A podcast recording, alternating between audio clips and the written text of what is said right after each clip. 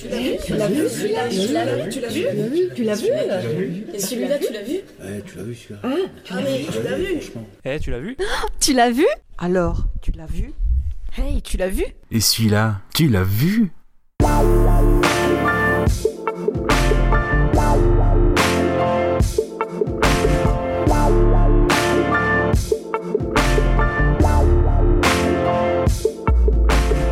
Salut à toutes et à tous, c'est Gravelax. Pour le 40e épisode de Tu l'as vu, Kazagoubi et moi-même avons décidé de vous proposer la version audio retravaillée de l'interview FAQ que nous avait accordé la chaîne YouTube de Hendal, que nous remercions d'ailleurs au passage pour son accueil et la qualité de son entretien, et dont vous avez le lien de la chaîne en description dans la fiche de l'épisode, ainsi que tous les films que nous allons euh, évoquer. L'interview a eu lieu le 20 janvier 2022, vous avez aussi le lien de la version vidéo. Pour qu'elle soit plus fluide et agréable à vos oreilles, elle a été retravaillée pour passer de 3h à 2h30. On vous a enlevé les petits silences, les petits bruits de bouche, donc c'est 100% misophone compatible, les bruits de souffle, les euh, etc.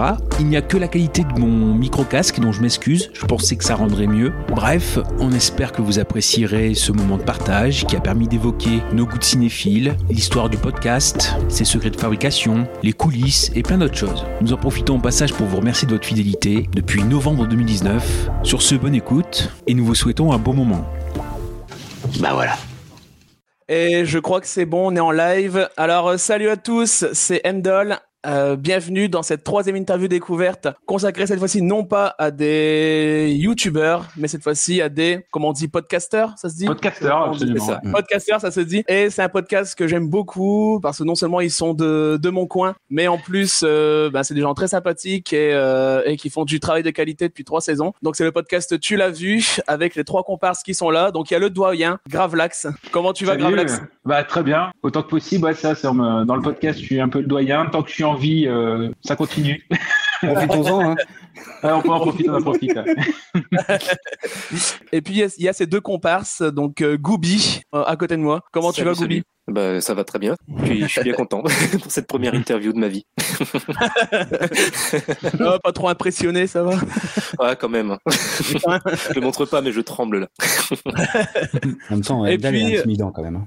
Ah ouais, je suis intimidant. Surtout quand on me connaît. hein, c'est- et puis, euh, et puis juste en dessous de moi, c'est c'est le seul que je connais un, un peu dans la vraie vie. On s'est croisé plusieurs fois il y a quelques temps. Euh, c'est Kaza. Comment tu vas, Kaza? Bah ça va très bien, merci de nous avoir invités. Non, mais c'est vraiment avec plaisir. Et euh, d'ailleurs, c'est, j'en ai déjà parlé plusieurs fois sur euh, sur le sur la chaîne de votre podcast en live. J'ai déjà évoqué. Et c'est vraiment, j'aime beaucoup votre travail par la diversité de de ce que vous apportez dans euh, déjà par votre euh, culture cinéphilique différente. Vous êtes vachement vachement complémentaires. Ce qui fait que dans d'une émission à une autre, on peut parler d'un film d'auteur euh, assez obscur et parler de d'un Harry Potter par exemple.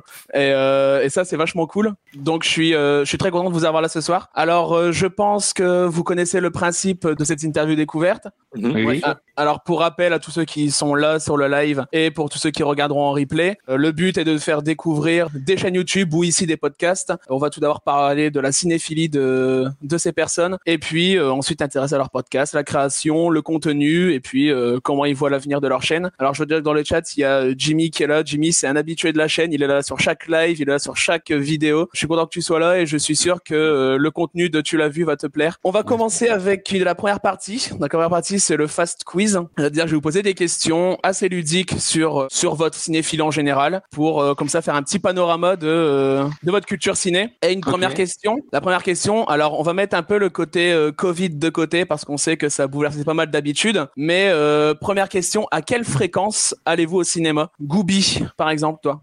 Je dirais peut-être une fois par semaine, à peu près, Une- en fonction des sorties. en fonction des sorties. Kaza. Oh bah écoute, euh, j'aimerais bien une fois par semaine et puis euh, c'est vrai que ces temps-ci, euh, bah, après avec le travail, euh, du coup ça s'est un peu réduit et puis après aussi euh, parce que faut aussi euh, euh, conquérir ma compagne, enfin en tout cas il faut, euh, faut vouloir euh, l'intéresser, tu sais, pour, pour pour aller au cinéma et donc euh, donc on essaye d'y aller une fois par semaine. En tout cas c'est l'objectif et on, s'y tient plus ou moins. oui. Ouais. Et toi, Gravelax? Et ben, je suis passé d'une période quand même assez boulimique euh, de consommation de films en salle. Enfin, consommation, c'est pas un beau mot, mais de Ouais. visionnage de films en salle où euh, ça montait ouais, facilement à 5-6 films par semaine parce que j'avais l'emploi du temps qui me le permettait. Et moi, j'ai vraiment ressenti sur, euh, euh, comment dire, l'effet confinement, en fait. Et euh, c'est vrai que quand on a une habitude et qu'elle n'est ne fait plus partie de notre vie, on la remplace par autre chose, on a du mal à y revenir. En plus, c'est vrai que euh, dans nos vies privées, euh, ça a bougé, moi, notamment au niveau du, par- je vais pas épiloguer dessus, mais par exemple, il y a des travaux, etc., ce qui fait que forcément, si on n'est pas au travail, on est chez soi, euh, voilà, et ce qui fait que, pour l'instant, je suis revenu à une consommation domestique. Consommation, c'est vraiment pas un bon mot, je suis désolé, c'est, Ouais. l'habitude. Euh, non, le visionnage domestique, et en fait, bah, il faut que je retrouve l'habitude d'inclure le cinéma dans, la sorte du cinéma dans, dans mon planning, en fait. C'est ça. Donc, je suis passé de, voilà. C'est clair, et puis, euh. Et puis je sais pas si vous êtes comme moi, mais euh, je suis euh, très saoulé des programmations de cinéma parce que franchement, chaque semaine, je suis déçu. Il y a la- le film que je veux voir, il ne sort pas. Là, là, c'est le nouveau Del Toro, il passe pas dans mon cinéma et c'est tellement frustrant. Donc il y a for- forcément un changement d'habitude. Et est-ce que vous êtes adepte des, des abonnements illimités euh, au cinéma? Est-ce que vous avez une formule? Alors, moi, moi, juste pour reprendre, c'est ça, en effet, comme j'ai changé de ville, c'est vrai que je suis passé d'une ville où il y avait un, un multiplex et où j'avais le pass, et à une ville où c'est un cinéma, euh, une chaîne un peu plus indépendante, et là où cette fois, il faut euh, payer. Bon, il y a des petits abonnements, de, par exemple 15 places, etc., mais qui revient, Ouais. en gros, si on, on divise, à, on passe de 9 euros à 6 euros la place, c'est pas non plus. Voilà, mais on passe quand même de l'illimité à, euh, à un moment donné où il faut faire un choix dans les, Ouais. les films qu'on va voir. Goubi, Casa, plutôt abonnement illimité ou achat à la place euh Moi, Oui, c'est un peu pareil, c'est c'est par manque de choix. Euh, En fait, j'ai- trois cinémas à proximité, ce qui est bien euh, pour la diversité des programmations, mais par contre, il y en a aucun qui fait d'abonnement illimité, donc euh, Ouais. choix. Du coup, j'achète place par place. Forcément. Et euh... vas-y, vas-y, Casa. ouais. Ah non, bah, excuse-moi. Non, non, non, non, tu peux, tu peux enchaîner Ah, si tu non. veux. Si, si Euh, ça t'intéresse pas, vous écoute, euh, ouais. Ce sera pour toi la question. Vous êtes plutôt euh, multiplex ou euh, cinéma de quartier Ah, euh, moi, ouais, justement, moi, je dirais un peu des deux. Parce que euh, quand tu vas voir un grand film à spectacle, il te faut le multiplex pour euh, l'équipement. Euh, bon, on va parler de chaînes. par exemple, le CGR qui propose le l'expérience Le Dolby Atmos que certains cinémas de quartier proposent pas de- ou pas du tout. Euh, mais par contre, comme tu disais, Mdal, par rapport à la programmation, c'est clair que euh, ça vaut pas. euh, Enfin, un multiplex ne vaut pas euh, la programmation d'un cinéma de quartier. Et ça, c'est clair. Ouais, je, je te rejoins tout à fait. Moi, c'est pareil. Je, bah, on peut le dire, c'est le, le, le pâté de, de Liévin. Euh, Ouais, moi, en ouais. l'occurrence, euh, j'habite. bah, j'ai pareil. J'ai déménagé. J'habitais du, du, du coin de dans le coin de Goubi et j'ai déménagé du côté d'Arras. Et on va dire que bon, ok, il y a le, le cinéma d'Arras. Tu sais, le, le ciné, c'est le ciné. Non, c'est plus le cinéma Le Mégarama. Ouais, le Mégarama maintenant. Ah, Donc il propose quelques films, euh, on va dire d'arrêt d'essai, mais euh, bon, c'est clair que c'est plus facile pour moi d'aller à Liévin quand même. Et c'est clair qu'à Liévin, ça devient, euh, ça devient catastrophique. Que ça Mhm. soit en termes de séances et de, de films, ça devient, ça devient assez, assez dur. Ouais. Et, et donc j'ai également, par contre, j'ai le, le pass au pâté. Donc c'est clair que ça, ça fait, ça fait beaucoup de bien. Mais le problème, c'est que quand tu as une offre aussi, aussi pauvre, ça fait, ça fait mal. C'est clair. Et justement, tu, tu parlais des horaires. Et moi, combien de fois ça m'arrive en semaine où euh, tu bosses le lendemain, donc t'as pas envie de te taper la séance de 22 Mm. ou 22h30. Et l'autre séance qui avance, c'est 19h et tu rentres à peine du boulot, t'as pas le temps d'y aller. Et... Alors, euh, juste au passage, dans le chat, il y a Samir de la chaîne Microciné, qui est une excellente chaîne YouTube. Mes trois amis, si vous, si vous aimez le cinéma de qualité, c'est une chaîne qui est spécialisée dans les échanges, les interviews avec des auteurs qui ont écrit sur les, sur des bouquins cinéma ou parfois même des, des réalisateurs. Donc, euh, allez-y, c'est vraiment, c'est vraiment passionnant euh, tout ce qu'il fait. Eh ben on note, écoute, très bien. Tu connais, ouais, je me, je me doute, et je pense que tu as une culture Gravelax similaire à celle de, de Samir, pour le coup. Quel est votre euh, plus vieux souvenir dans une salle de cinéma? Moi, c'est Allez, très vague, mais je sais, je sais que le premier film que j'ai vu dans une salle, c'était le premier Spider-Man de Sam Raimi. Forcément, mes souvenirs sont hyper vagues parce que j'étais tout petit, tout petit, tout petit. Mais, mais je sais que c'est le premier que j'ai vu et je me rappelle vaguement euh, l'entrée en salle surtout. Mais je voulais juste rebondir sur euh, par rapport à ce que disait Goubi. Qu'est-ce qui t'a frappé le plus? Peut-être que le film pour toi c'est encore flou. Enfin, le, le, le, le visionnage était flou, mais qu'est-ce qui t'a frappé en rentrant dans une salle de cinéma? Qu'est-ce qui La t'a fait taille. dire je, je me sens bien? La taille euh, de l'écran. D'ailleurs, j'ai une anecdote. que mes parents me racontent euh, souvent. C'est que j'ai- donc j'étais vraiment petit, je devais avoir, euh, quand le premier Spider-Man est sorti, c'est quoi, de 2000-2001, donc je devais avoir 5 ans, 6 ans, euh, j'avais posé la question, elle est où la télé? Parce que euh, parce qu'il n'y avait pas encore les bandes annonces à ce moment-là. C'est mignon. Voilà. Et quand les bandes annonces sont arrivées et que j'ai vu euh, du coup l'écran géant, euh, je pense que c'est ça qui m'a surtout frappé. En fait, ça a été le, le son et puis la taille de l'écran. C'est bon, quand, Ouais, quand c'est nouveau, quand on est tout petit et qu'on est habitué à la télé à la maison, puis qu'on passe à la salle de ciné, bon, c'est ça qui m'a frappé. Euh, et toi, Kaza, ton plus vieux souvenir dans Euh, une salle Alors moi, c'est beaucoup moins glorieux. Euh, je pense que mon premier film au cinéma, c'était euh, c'était Quasimodo del Paris. On n'a pas tous eu la même chance sur le premier film. Ouais, ah bah non, euh, là c'est clair. Bah, cinéma, cinéma français, cinéma français. Pour le vrai. coup, euh, j'ai commencé comme ça. Et le deuxième film, je me souviens, c'était du coup, c'était au Ségère. euh, ah, j'en profite. Hein, du coup, je balance des, des noms de cinéma de quartier, euh, enfin de notre euh, coin, donc Ouais. j'en profite. C'est le cinéma de Bois-la-Bussière qui venait d'ouvrir. Et je me souviens, mon deuxième film, c'était Le Prince du Pacifique avec euh, Thierry Lhermitte et Patrick. Et, euh, Bah, à, et fond, fond Patrick Timsit. Hein. ah bah oui, oui, oui, carrément. Ah ouais, c'est vrai, Ah pour oui. le coup, ouais, sans faire exprès, ouais, c'est vrai que c'était, c'était, c'était ça complètement. Et, et moi, ce qui m'avait frappé, c'était euh, l'odeur, en fait. C'était l'odeur et puis l'ambiance. non, mais enfin, l'odeur, ouais, le- Parce que l'o- l'odeur du CGR brûlé à 23h le samedi soir, euh, Non, non, non, bah, à l'époque, c'était neuf. Euh, c'était neuf et on avait vraiment l'odeur euh, de la salle. Mais vous voyez l'odeur de la salle de cinéma. ouais, je vois ce que tu veux dire. une odeur particulière, un mélange de popcorn et de. Enfin, euh, c'est une odeur Et il particulière de cinéma. Ouais. Il n'y avait pas encore le mec qui rampait dans les, dans les allées Ah, Omega CGR. Ouais, celui-là, je sais pas. Omega CGR brûlé, c'est- je sais pas. Ah bah, C'est, on un film, parce que du coup, il y a quelqu'un qui est euh, à nos pieds, en train de, en train de ramper. Il y a ça, et à Liévin, et au pâté de Liévin, c'est. Euh, maintenant, je pense qu'elles sont parties, hélas, mais euh, euh, c'était des sœurs avec euh, des personnes âgées, et il y a une des deux sœurs qui avait Alzheimer. Et euh, en fait, je le racontais, mais à voix haute. Lui, c'est son frère. Euh, voilà. Il est gentil. ouais.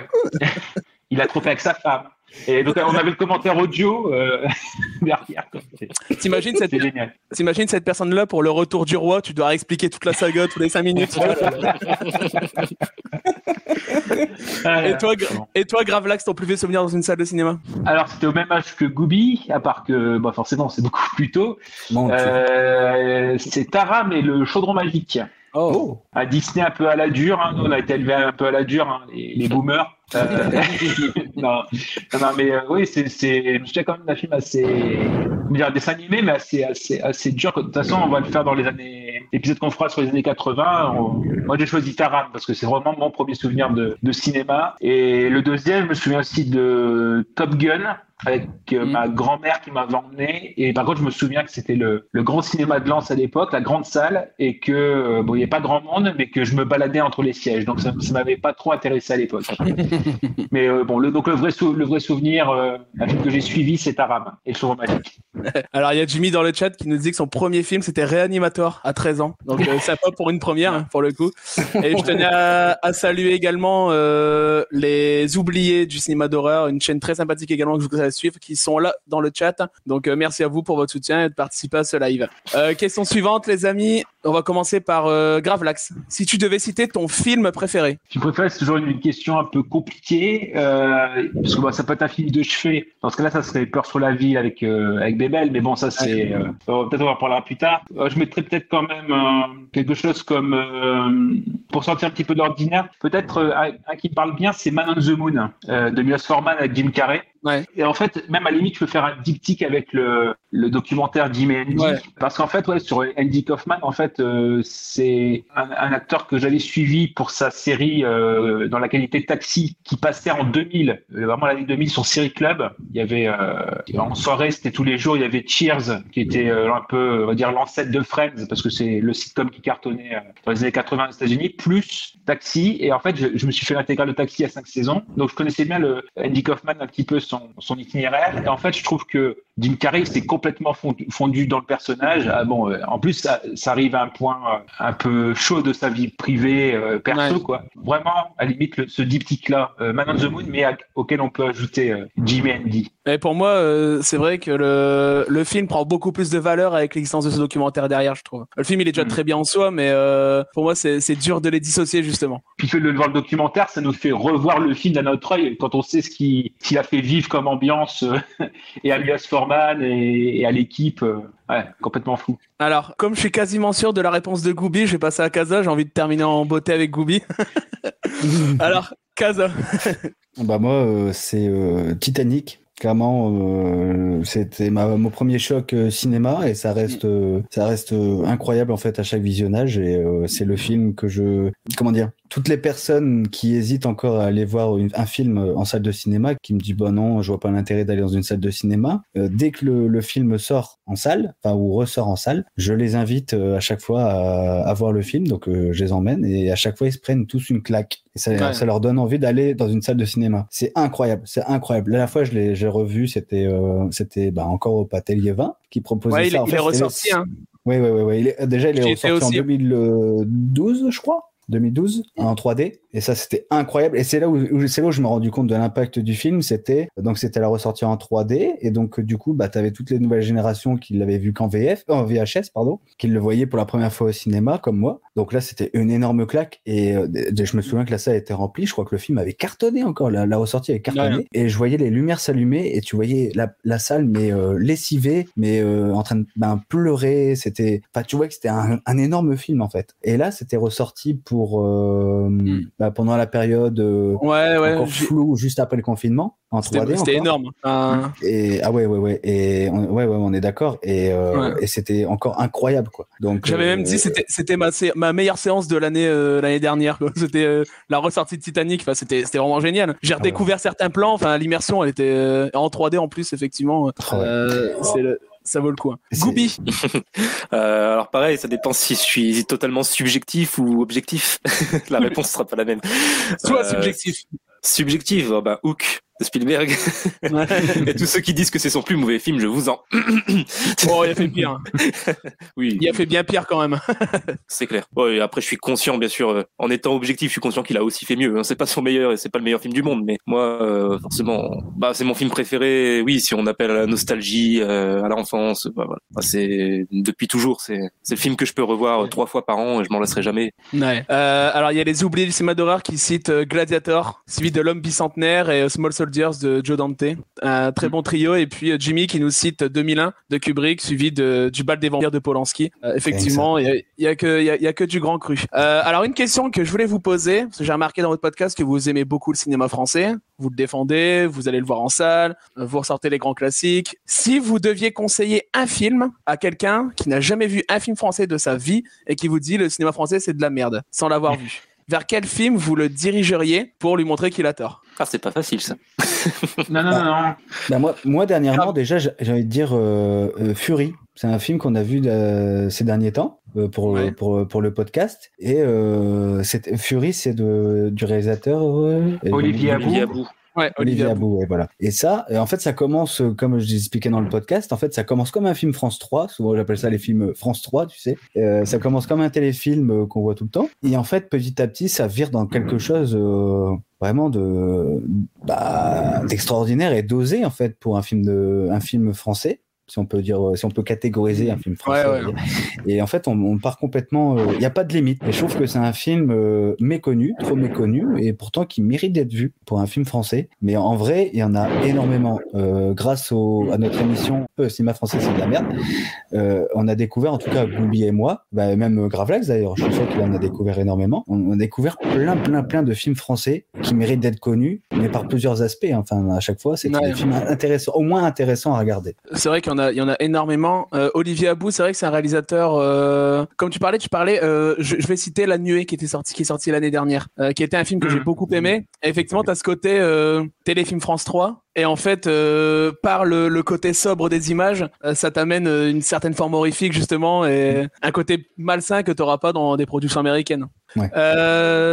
Gravelax, est-ce que toi tu aurais un film à conseiller à cette personne, cette personne médisante? En fait, ça dépend de ce que- de ce qu'on veut voir en fait. Euh, moi, en film français, enfin, je, re- je remets peur sur la ville, mais c'est parce que c'est très, bon, c'est quand même les années 70, donc c'est, mais bon, c'est montrer en fait que euh, on peut être à la croisée de plusieurs euh, cinémas, parce que finalement, Peur sur la ville avec Belmondo de, Verneuil, on est quand même euh, très influencé sur euh, Bullitt, sur French Connection. Il y a aussi un peu de giallo italien dedans aussi, donc franchement, qui, et puis tout en gardant euh, quand même 40 minutes d'action euh, sans discontinuer en fait là il y a ça. Après dans le côté nerveux euh, moi il y en a un que j'aime bien c'est Z de Costa Gavras où c'est vraiment très, euh, très très peu de filles. Et euh, dans le côté euh, où on peut avoir un, un personnage iconique qui n'est présent que 12 minutes à l'écran c'est le personnage d'Yves Montand mais qui donc, mais dont l'ombre reste sur tout le film. Et finalement on a ça aussi dans le silence des agneaux avec Hop- Hopkins qui fait Ouais, ouais. très, peu, très peu présent. Et après moi j'ai très j'ai pour, pour quand même ça, ça garde une identité française, il y a celui qu'on avait traité euh, quasiment dans un des premiers épisodes qu'on avait fait des films policiers, c'est Garde à vue, Ouais. Où là c'est ultra efficace, c'est-à-dire que c'est 1h25, c'est au, au cordeau, économie de d'espace aussi. Non, vraiment, Pidino Ventura, Michel Serrault, euh, Michel Serrault c'était son premier vraiment rôle dramatique, etc. Vraiment euh, la classe. Et là c'est plutôt en coproduction, parce que la France, ça a beaucoup marché comme ça. euh, Mm. Euh, quand on l'a fait, c'est euh, alors production avec les Pays-Bas. Pareil, on l'avait traité dans, dans tu l'as vu, c'était euh, l'homme qui voulait savoir de Georges Switzer et Bernard Cardonadieu notamment. Et pareil, bah, moi je suis très thriller, donc euh, c'est vrai que je suis, je propose, bah, même Fury, euh, c'est ça aussi. Hein, c'est, on est dans ce, dans ce Ouais. aussi, même cinéma de genre. Donc il y a différents aspects. Après, si on veut voir de la comédie, on voit de la comédie, et puis il y a, l'embarras du choix. Non, mais il y a ce côté où on peut voir vraiment, selon toutes les époques, le cinéma français, il est pluriel, donc euh, c'est vrai que c'est un peu, C'est selon le goût de la personne. Enfin, faudra d'abord demander à la Bon, personne qui, qui dit ça, à quel genre elle est euh, Euh, par exemple, Jimmy citait la belle histoire de Lelouch, mais c'est subjectif, effectivement. Euh, et c'est vrai que certains films d'auteur comme ça peuvent être intéressants à montrer pour découvrir euh, le cinéma français. Je pensais par exemple à, bon, c'est grand public, mais je pensais par exemple à Amélie Poulain, qui est un film qu'on peut faire découvrir parce que ça monte un peu le charme à la française. Et, euh, et c'est vrai que c'est un film que je pourrais citer. Et toi, Goubi, à quel film tu penserais toi? Ben moi, ce serait pour prouver déjà que le cinéma français c'est pas de la merde et que le cinéma français n'est pas devenu de la merde parce que ça c'est quelque chose qu'on entend beaucoup aussi,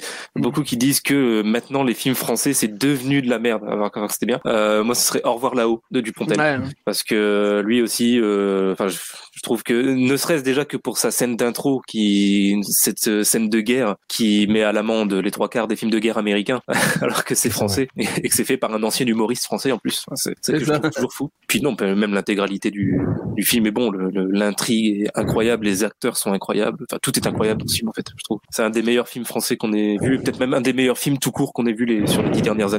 Et tu vois, mon meilleur pote, donc qui avait vu très peu de films français, enfin je veux dire, euh, si les grands classiques, euh, La haine, Amélie Poulain, etc. Enfin je veux dire, je l'avais fait découvrir par exemple Grave, hein, parce qu'il était tel, était très sceptique sur le fait que le, les Français pouvaient faire un film de genre euh, assez dérangeant et il a été conquis. Et là récemment, il avait encore jamais vu de cinéma avec Gabin, etc. Et je lui ai montré Le Clan des Siciliens. Ah. Et euh, il a clairement dit à la fin, il dit bah je lui dis je crois que je le préfère au parrain tellement enfin il était euh, il était pris par l'alchimie euh, des acteurs. Il y a Jimmy qui nous cite La Grande Illusion avec Gabin. Euh, effectivement de toute façon De toute façon de toute façon tous les films de avec Gabin. euh, euh, il y a également Germinal qui a été cité. Chef d'œuvre aussi Au revoir là-haut. Effectivement on est d'accord avec toi Goubi. Alors une question des oubliés du cinéma d'horreur. Quel est votre film d'horreur favori si vous en avez déjà vu un? Mais je suppose que oui. Bah, C'était notre premier, notre premier épisode. Ouais. c'est vrai. Ouais. Euh, Bah, Je vous laisse répondre. Si on veut on n'a qu'à dire bah, t'as qu'à écouter notre épisode sur. Oh, mais, mais, mais on l'est pas, donc on va, on va le dire quand même. Enfin, moi, celui que j'avais cité dans, du coup, dans le premier épisode, c'était It Follows. Je pense que ça reste encore mon préféré, objectivement. Après, euh, c'est vrai qu'au fil du temps, euh, il y a le premier Halloween aussi, La Nuit des Masques. Mais ça, c'est plus pour le côté, euh, le, le- enfin, vraiment le personnage que ça a créé, tout le, Ouais. le mythe qui a été créé autour de Michael Myers. Mais c'est le premier film est devenu emblématique. Mais sinon, ouais, ça se jouerait entre les deux là, je pense, entre Halloween et It Follows. Bah, moi, j'avais cité le Village du Damné. Euh, Éventuellement, c'est vrai que j'avais débordé sur la SF, mais j'aime beaucoup. euh, et on avait traité aussi de l'invasion des profanateurs tout court, c'est celui de 78. Ok ouais. Et dans les derniers, ça, ça aurait été Sinister. Ok. Euh, et toi, Kaza Euh, Moi, c'est bizarre, mais euh, enfin, j'a- j'adore Halloween également, mais euh, ces derniers temps, j'ai beaucoup. Le film qui m'a fait de nouveau euh, aimer les films d'horreur, c'est Conjuring. Je parle des deux premiers. Ouais. Oui, bah, Les Ouais, deux ouais. premiers. euh, non, mais les- y- le 3 n'existe pas, on est, de- on est d'accord. Mais en fait, c'est pas qu'il n'existe pas, c'est c'est juste ils ont tenté quelque chose, ils sont partis sur un truc euh, délire de sorcière et je, je suis pas du tout. euh, Sauf que le Non, problème, c'est qu'il leur manque un réalisateur, en fait. Ouais. C'est ça- le problème. Non, et puis dans comment dans je trouve que ce qui fonctionnait pas dans Conjuring 3, c'était cette espèce de d'enquête un peu jeu de piste qui fait que du coup, on allait sur les lieux de l'horreur et donc on s'attendait en fait à l'horreur qui allait arriver et donc du coup, il y avait pas ce- pour moi non mais c'est vrai hein, c'est c'est tout con mais euh, pour moi la, la dynamique fonctionnait pas. Pour ma part pour répondre à moi je, je vais citer euh, je suis pas original du tout mais moi je vais citer Shining qui est euh, un des films préférés euh, tout court et euh, dans les films d'horreur, je vais dire euh, post 2010, euh, moi je cite souvent Midsommar d'Ari Aster qui a été une de mes claques euh, de mise en scène de de la de la décennie clairement. Euh, Qu'est-ce qui a été cité Et- également? Hellraiser 2 qui est cité également. Zombias c'est. Conjuring 3 n'est pas un mauvais film, on a l'impression qu'il n'innove pas car ce sont des choses qu'on a déjà vues dans les deux premiers en, quelque sorte et puis Shining, un film que je n'apprécie pas plus que ça, Ah, ça c'est dommage. Voilà son mini-série, ben elle colle plus au bouquin mais euh, pour moi ça ça ne vaut largement pas la, mise en scène de, Kubrick. Ouais, puis Shining de Kubrick, faut vraiment le voir comme un film de Kubrick qui est un peu se détacher du roman, en fait. C'est ça l'idée. Mais après, euh, on peut conseiller surtout, euh, enfin, suppose que c'est déjà le cas, mais Doctor Sleep de Ouais. Matt Flanagan qui vraiment Ouais. réussit le tour de force de réconcilier et le bouquin et le film. Quoi. Donc c'est, Ouais. c'était quasi mission impossible et l'esprit Shining, il est vraiment dans Doctor Sleep. Alors euh, tout à l'heure on parlait de, on parlait du, du fait de regarder les films chez soi, qu'on est devenu un peu plus sédentaire à ce niveau-là euh, avec euh, le Covid, etc. Et donc je voulais vous poser comme question comment vous regardez les films chez vous? Est-ce que vous mettez dans des conditions particulières? Est-ce que vous avez un matériel spécifique? Est-ce que vous avez un petit rituel? Le film je le regarde comme ça ou pas et pas autrement? Kaza par exemple, est-ce que tu as une façon particulière de regarder les films? Oui, enfin, j'essaie en fait de me rapprocher un maximum de la salle de cinéma, même si euh, c'est une illusion, hein, mais euh, c'est-à-dire que tu achètes un écran euh, le plus grand euh, possible euh, dans ton budget, puis il faut que ça rentre dans ton salon au bout d'un moment. Ça. Euh, après, il faut, faut que tu investisses dans une barre de son. Enfin, j'ai juste un appartement, donc euh, je veux pas commencer à prendre un... Mais bon, si je pouvais, je le prendrais, mais je, je, je- Mm. j'opterais pour ça, tu vois. Mais vraiment, euh, ouais, la barre de son. J'ai investi encore récemment pour avoir le Dolby Atmos. Bon, et c'est c'est super efficace. Le problème, c'est qu'il y a les voisins. Euh, mais bon, je me régale toujours. Et puis non, en fait, c'est après c'est aussi éteindre la lumière ou mettre une lumière euh, tamisée, enfin quelque chose de très sombre. Euh, J'ai horreur de regarder un film euh, déjà euh, avec lumière, la lumière très éclairée.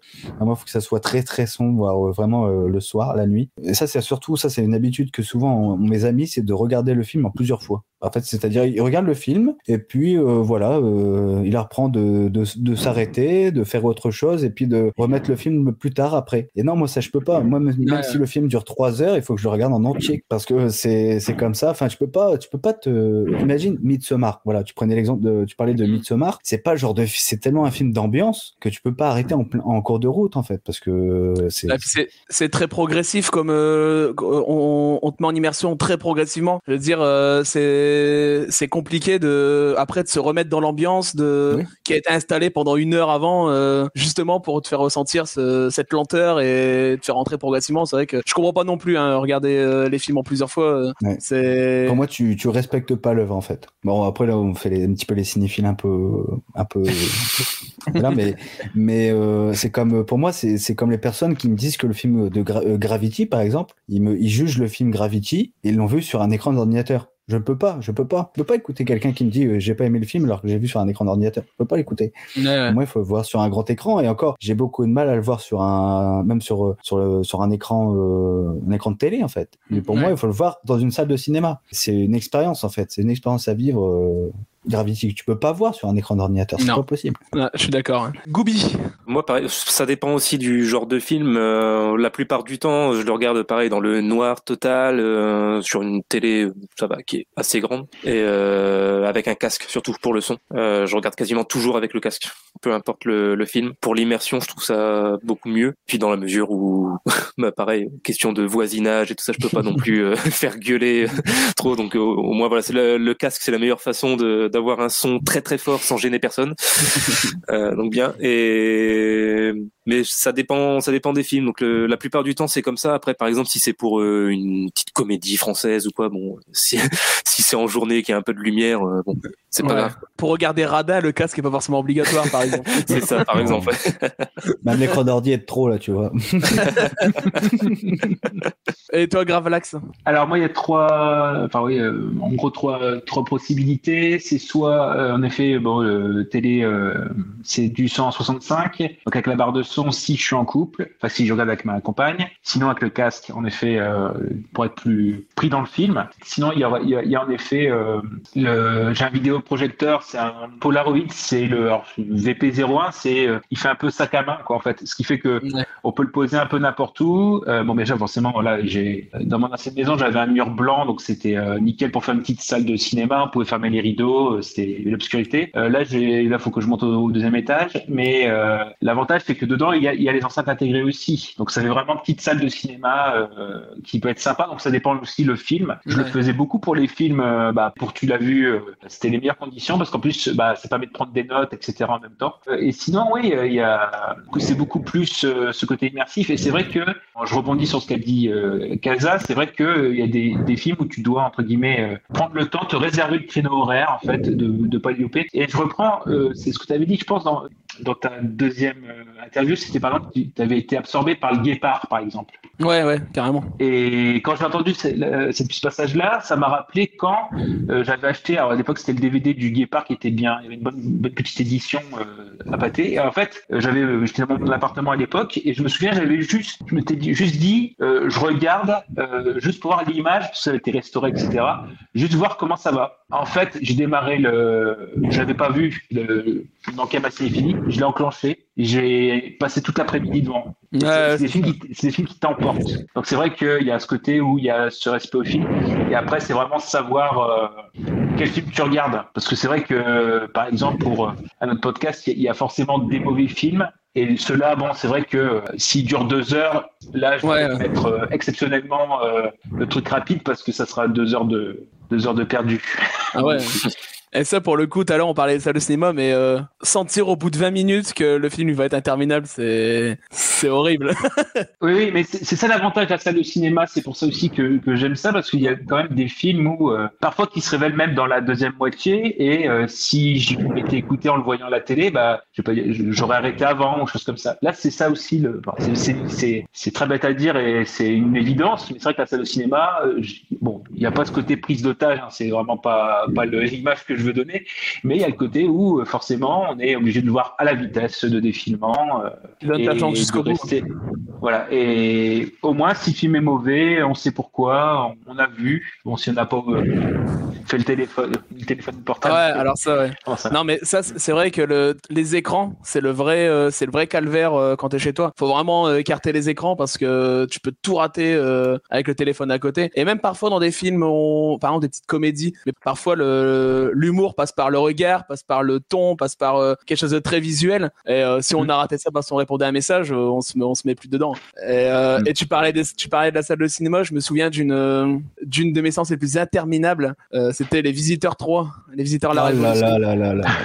Et, et je me souviens, au bout de, je ne fais jamais ça, au bout de, je sais pas, au, au bout d'un certain temps, je regarde l'heure sur mon téléphone et je me rends compte que ça fait 20 minutes. Et je fais purée, et je savais qu'il durait deux heures. Et là, je me suis dit, c'est pas possible. Et là, j'ai vu tout le monde sortir au compte-goutte de la salle parce que c'était, c'était incroyable. C'était au CGR à en plus. C'était incroyable, le, cette séance. euh. Euh, si vous aviez un genre de film fétiche, si euh, on vous demande votre style de film préféré, qu'est-ce que vous répondrez comme ça? Goubi. Ah, c'est difficile parce que pour le coup, euh, c'est pas pour faire le mec euh, un télo euh, ouvert à tout, mais je, je regarde vraiment tous les genres de films. Il y en a pas un qui me repousse.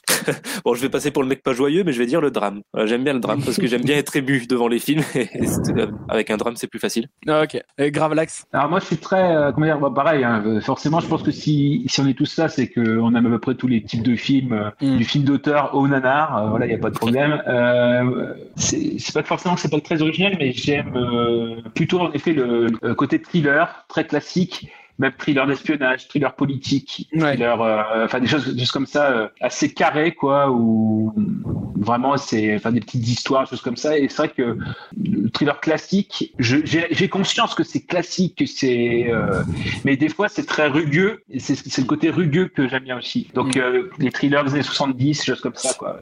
Tu penses à des, à des films du type comment Les Trois Jours du Condor, par exemple? Ah voilà, tout à fait. Bah, de toute façon, Ouais. là, le, le prochain, la prochaine grosse réunion de, de l'as vu, la prochaine émission, c'est euh, les films de complot. Ouais. Donc les trois jours du Condor, euh, Ouais. on va les évoquer sans les traiter, mais euh, on a un film qui est similaire et qui est dans cette ambiance-là aussi. Donc ouais, ouais, les trois jours du Condor, les choses comme bah, du, du ciné polac, voilà, ça, ciné. Donc vraiment très nerveux. En fait, ça aussi.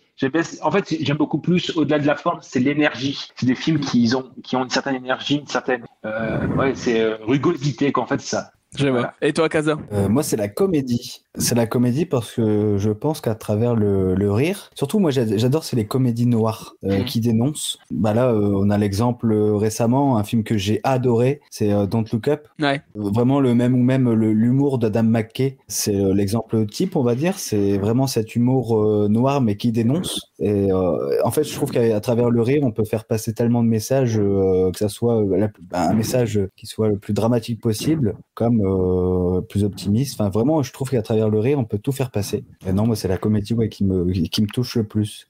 Et, et toi, Mdal, alors? Alors moi j'aime bien le trailer type Seven, Silence des agneaux, etc. Comme vous, je regarde de tout, hein. mais c'est le style où je vais être le plus indulgent, on va dire. Si j'ai passé un bon moment, même s'il y a des grosses ficelles, etc.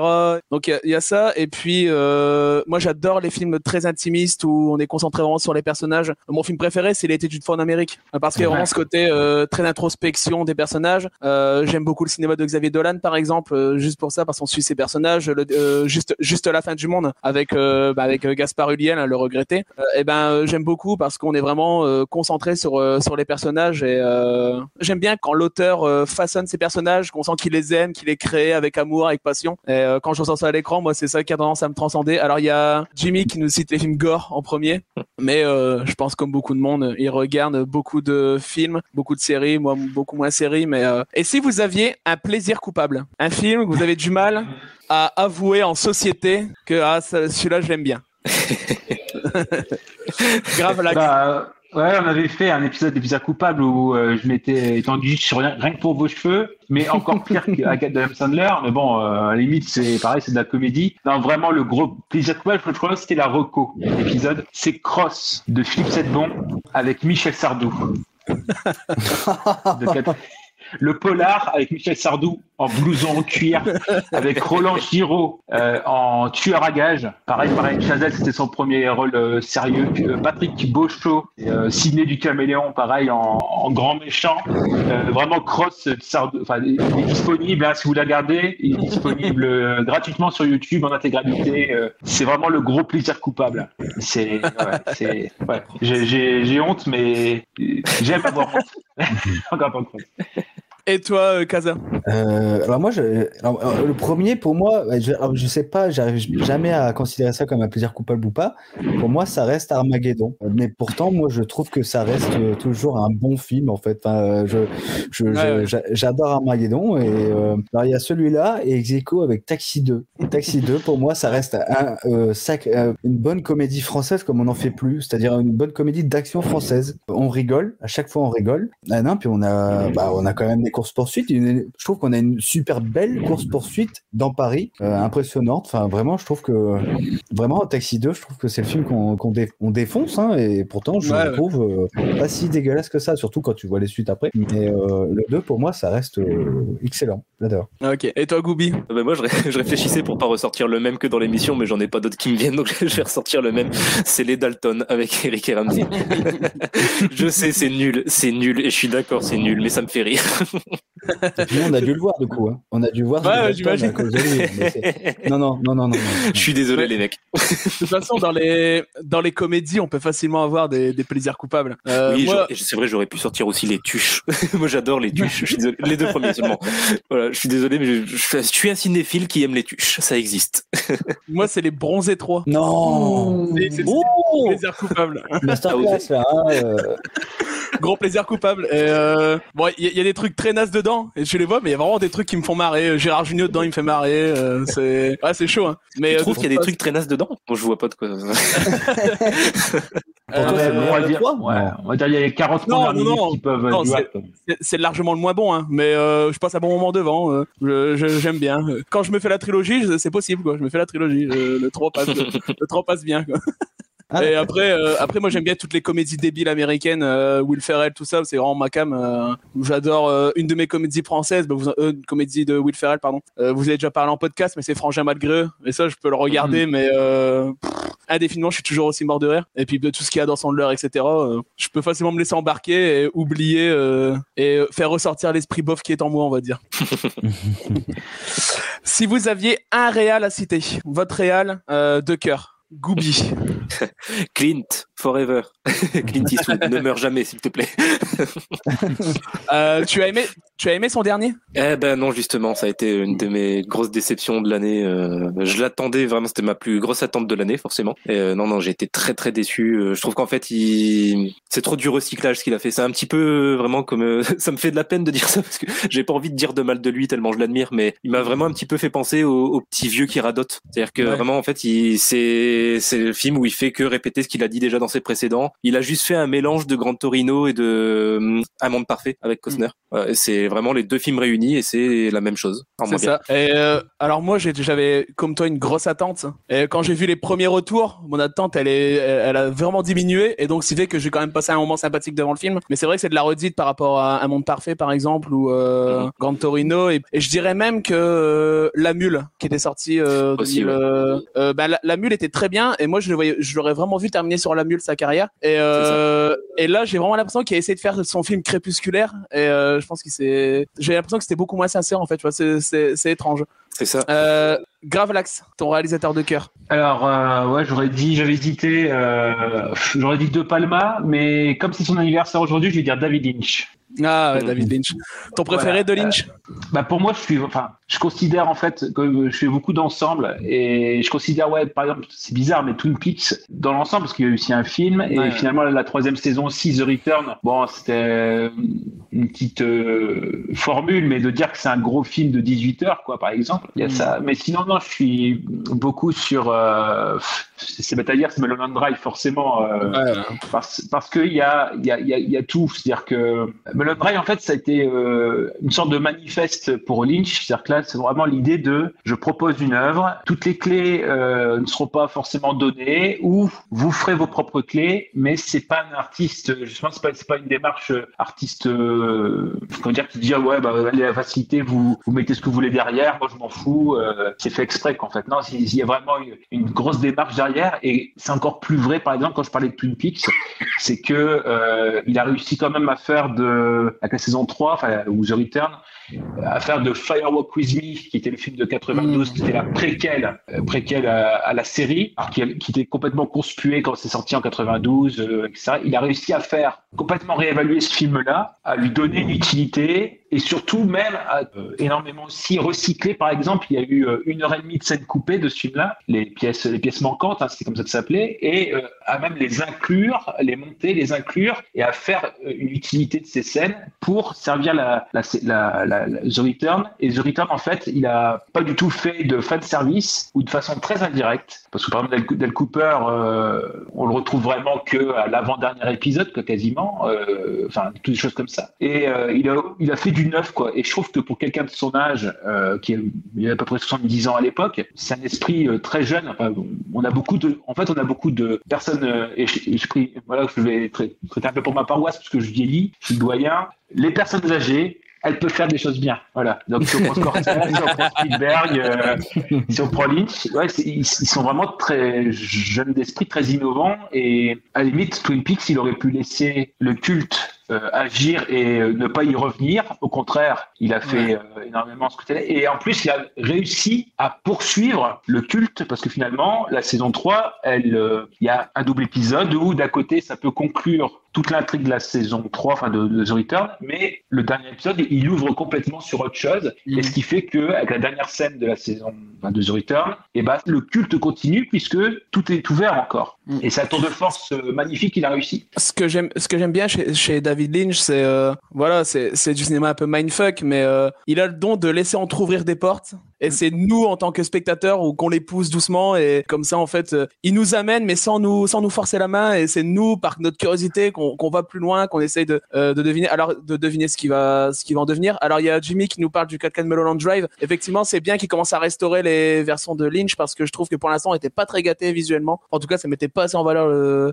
l'aspect visuel des films de Lynch. Même celui d'Elephant Man, il est il est Elephant il Man. est, il Ouais. est sublime également. Pour Jimmy, c'est Stanley Kubrick euh, et Clint Eastwood euh, juste derrière. Et pour toi, Kaza Alors moi, j'en ai deux ex aequo. À l'époque, j'en avais qu'un, mais j'en ai deux ex aequo. C'est euh, Christopher Nolan pour toutes les expériences cinéma qu'il peut proposer en ce moment. Je trouve que euh, en termes d'expérience cinéma, euh, il- pour moi, il me déçoit jamais. Oui, même Tenet. Là, ils vont me dire ouais Tenet. Non, non, même Tenet. C'est mindfuck, mais j'ai adoré. En termes de d'action, tout ça, c'est incroyable. Et après, euh, sur la sur un autre euh, un autre registre, pour moi, c'est euh, Taika Waititi. C'est un D'accord. Ouais.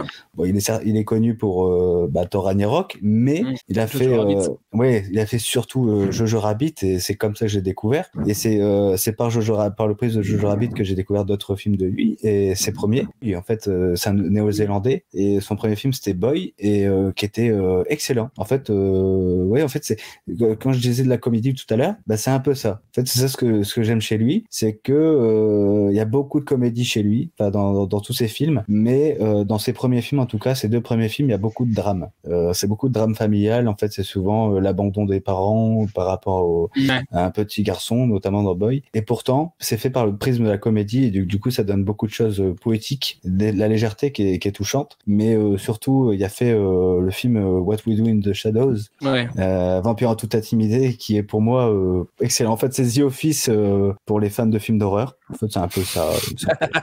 Et, Mais t'es pour, euh, la VO ou la VF eh ben, jusque-là, je l'ai toujours vu en VF. Parce que euh, la VF, le doublage est excellent. En fait, euh, Nicolas, ont- Nicolas et Bruno, ouais. on a Nicolas et Bruno, et puis bah, dedans, on a Alexandre Astier, on a Bruno Fred Salomon. Tasto, ouais, Bruno Salomon, Fred Tasto, qui ont fait mais un travail mais incroyable. En fait, ils ont fait plus que euh, doubler, ils ont euh, adapté, on va dire entre guillemets, en ajoutant des blagues à eux. euh, La Cogip, ouais, ouais, non, mais- Limoges. Ouais. Non, mais ils ont rajouté plein de trucs et en fait, c'est. Par contre, c'est un film. Enfin là, en ce moment, il est disponible sur MyCanal, enfin sur le un bouquet MyCanal. euh, et euh, mais il est sinon, euh, je sais que par exemple, j'étais tellement fou de ce film, bah, je, je voulais voir ce film et je l'avais payé euh, 35 euros, je crois, pour avoir le DVD. Et le, ouais, tellement que c'était rare, et maintenant, bah, il commence à le ressortir, je crois. Mais, euh, mais à l'époque, il était super rare, c'était super galère à le trouver. Et... Mais en tout cas, What We Do in Shadow, c'est une pépite, mais euh, vraiment, euh, j'adore. Et là, euh, ça me réjouit, en fait, de, de, de savoir qu'il va être euh, peut-être euh, un des réalisateurs de, de Star Wars. Déjà, euh, déjà, je trouve qu'il a fait un travail, enfin, un travail énorme. Oui, j'ai j'ai beaucoup apprécié le, le tournant qu'il a donné au personnage de Thor, qui était pour moi insupportable dans les deux premiers. Enfin, je trouvais qu'il était trop dramatique, enfin, trop euh, shakespearien. Et justement, le, le Ragnarok, il te casse tout. Et je trouve que ça donne euh, euh, encore plus d'attachement pour le personnage de Thor. Et donc, ça promet. Moi, je, voilà, je suis curieux de savoir ce que ça va donner pour euh, le prochain. Et en même temps, euh, ouais, c'est le prochain Star Wars avec. euh, bah, D'ailleurs, on voyait dans Mandalorian. Le dernier épisode de Mandalorian a été tourné par Taika Waititi. Et il y a une scène. après, après j'arrête. hein. Mais il y, a il y a juste une scène dans dans The Mandalorian où on sait que c'est du Taika Waititi. C'est avec les deux euh, deux Stormtroopers. Je trouve que c'est la, la meilleure scène de tout euh, l'univers. En, en termes de comédie, c'est la meilleure scène de tout l'univers Star Wars en fait. C'est juste en fait deux Stormtroopers qui sont en train de qui s'ennuient en fait hein, et ils sont en train de tirer sur une, une sorte de boîte de conserve euh, en attendant que euh, bah, on, on les appelle en fait. Et faire ça, bah c'est osé. Alors il y a toujours les Ouais. les, les classiques enfin les, puristes de Star Wars qui vont faire ouais c'est honteux. Mais non, je trouve que c'est énorme aussi d'élargir la saga de ce côté-là et, et c'est pour ça c'est prometteur pour la suite. Donc euh, on verra. Mais ouais, Taika ouais. Et, et ben, c'est vachement original comme réponse, semble. C'est pas Rester qu'on cite souvent. hein. Et ben, c'est c'est vraiment cool d'avoir pu parler de Taika Waititi sur le live. Je m'y attendais vraiment pas. Donc non, c'est cool à toi. Et donc, euh, dans la même veine, un acteur ou une actrice qui vous est cher. Gravelax, je crois avoir ta réponse, mais.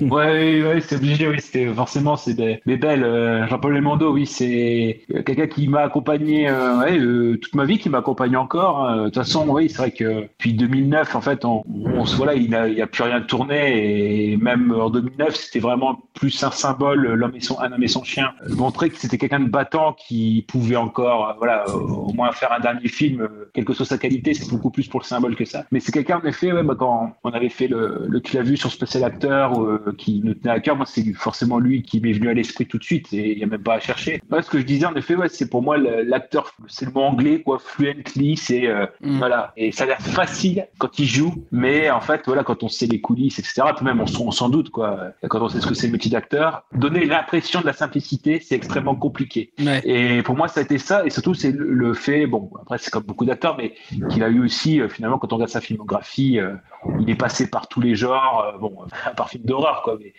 euh, et film porno, mais, euh, non, non, non, mais il est passé par tous les genres, bien sûr. Il a réussi quand même à, à être très, très équilibré, et vraiment, il, en a, il est à l'aise partout, quoi. Mais c'est du boulot, on n'a pas l'impression de voir ce, ce jeu d'acteur, quoi. Mais pour moi, c'est ça, c'est Belmondo. Très bien. Goubi? Bah moi, le- vraiment le numéro un, celui qui me représente le plus, bah pareil, c'est celui que j'avais traité en émission, c'est Robin Williams. Ah, je me souviens. Euh, ça, euh, voilà, depuis tout petit, euh, voilà. Maintenant, si je devais plutôt en mettre un autre en avant pour être un petit peu plus original, on va dire, un qui me tient particulièrement à cœur depuis quelques années, c'est Killian Murphy, dont la popularité monte grâce à Peaky Blinders, mais justement, je trouve que c'est un acteur dont les gens ne parlent malheureusement que pour Peaky Blinders, quasiment, depuis que depuis que la série existe, alors que, enfin, il, mérite tellement plus que ça. Dans tous ses rôles, je le trouve euh, excellent. Et surtout, ce qui m'impressionne avec lui, c'est que vraiment, le moins qu'on puisse dire, c'est qu'il a une gueule particulière. Il est vraiment reconnaissable. Il il y a vraiment une tête qui se démarque des autres. Et pourtant, malgré ça, il arrive à, s'effacer derrière ses personnages et à avoir une palette de, personnages hyper variés. Vraiment, si on regarde sa filmographie, il a fait plein, plein, plein de personnages différents, des gentils, des méchants, des hommes, des femmes. Il a vraiment joué euh, tous les types de rôles malgré justement ce visage euh, qui pourrait faire, qui pourrait avoir du mal justement à s'effacer derrière euh, différents types de personnages. Donc, euh, donc ouais, je dirais plutôt Kylian Murphy. Très bien. Kaza? Et moi, par contre, ça va pas être original du tout. Et euh, j'essaie de trouver quelqu'un d'original, mais je j'arrive pas à trouver quelqu'un pour l'égaler. C'est DiCaprio. Ah bah oui, Ouais. pour moi, c'est l'acteur d'une génération et ça restera. euh, il a jamais déçu et c'est incroyable euh, toutes les émotions qu'il peut, qu'il peut, peut faire passer. En fait, chaque film est, est incroyable. En fait, chaque rôle euh, est joué à la perfection et, et j'ai pleuré quand euh, bah, j'ai fait une nuit blanche pour regarder euh, les Oscars. Mhm. Bah, à l'époque, c'était pour le Loulou Street. J'étais persuadé qu'elle allait l'avoir pour le Loulou Bah Street oui. et je trouvais qu'il le méritait de ouf. Et c'est pour ça que j'ai toujours eu du mal avec Matthew McConaughey depuis. Toujours une. Même si, bon, bah, je trouve que c'est un bon acteur, c'est clair, mais c'est vrai que j'ai toujours une dent contre lui parce que je trouve que DiCaprio mé- méritait 100 fois son Oscar ce jour-là. Mais bon, euh, non, non, non, non, c'est incroyable, incroyable. Euh, Même DiCaprio. maintenant que DiCaprio a eu son Oscar, t'en veux toujours à Matthew McConaughey? Un peu moins, mais quand même, quoi, ça, ça me tue, euh, ça me tue, parce que pour le Wall Street, il le méritait amplement, quoi.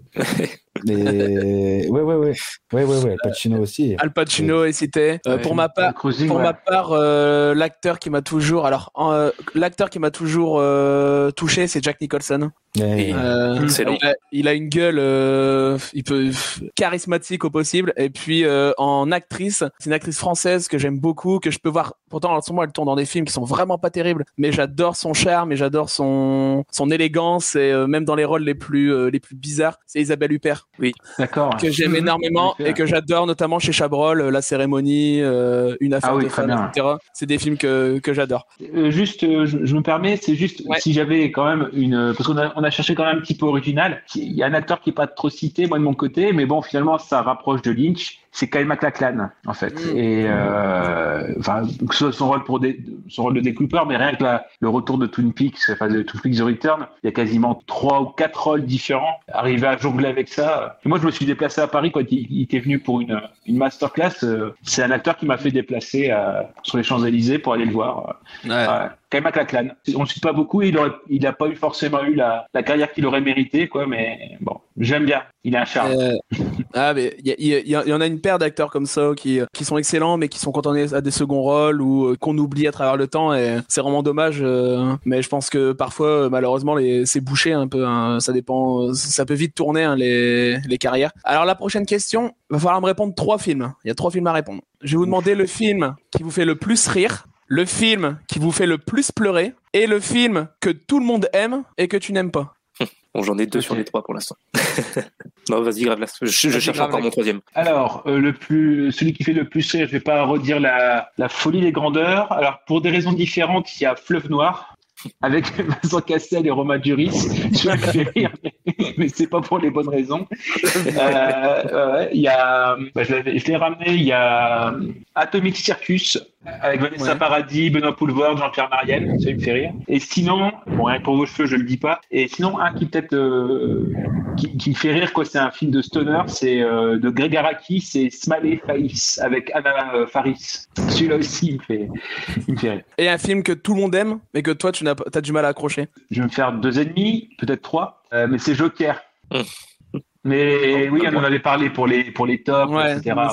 En 2019, et j'avais j'avais dit pourquoi. Et c'est vrai que il y a des films aussi, et je, et je le conçois, c'est des films aussi euh, de votre génération. C'est un des films importants de ces dernières années. Il faut aussi que vous ayez des films euh, un peu comme ça références et, et iconiques. Mais c'est vrai que c'est entre les emprunts à d'autres films, donc l'idée peut-être parfois un petit peu de déjà vu ou de traiter autrement, peut-être un peu mieux dans d'autres films. Je pense à forcément à la base des pantins de Ouais, de bah. Scorsese, des choses comme ça. Mais ouais, Joker, euh, bon, voilà, je, je, je lui reconnais ses qualités, il n'y a pas, pas de problème, mais euh, je ne le mets pas sur un piédestal et donc ouais, pour, pour, pour ça. Et après, il y avait donc c'était euh, celui, qui te fait le plus pleurer. Pleurer. Alors bon, je pense comme tout le monde, il y a le premier quart d'heure de, de là-haut. Ouais, ah oui, oui, oui. Voilà. Ouais.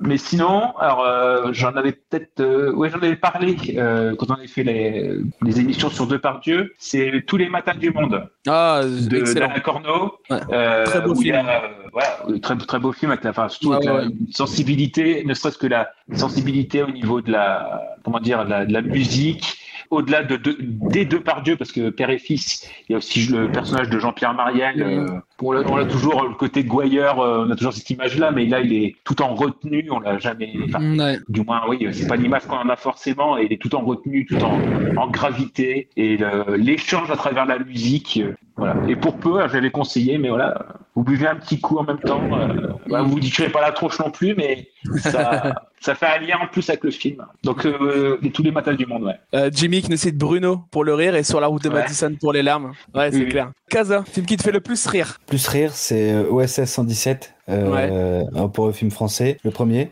Et là, ça, ça rejoint un peu le plaisir coupable. Pour moi, c'est euh, Deadpool, les Deadpool et Deadpool 2. Euh, je, Moi, je suis complètement fan de. Il y en a qui détestent, hein, mais j'adore l'humour de Ryan Reynolds. Euh, et surtout dans Deadpool, il s'éclate et ça se voit tout de suite. Et en ex aequo avec Ted aussi. Ouais. Ted, le premier du nom. En fait, genre même, même d'humour, en fait. C'est même un peu le même humour et, et j'adore cet humour-là qui est, qui est pas. C'est complètement con, hein, mais j'adore. J'adore, j'adore.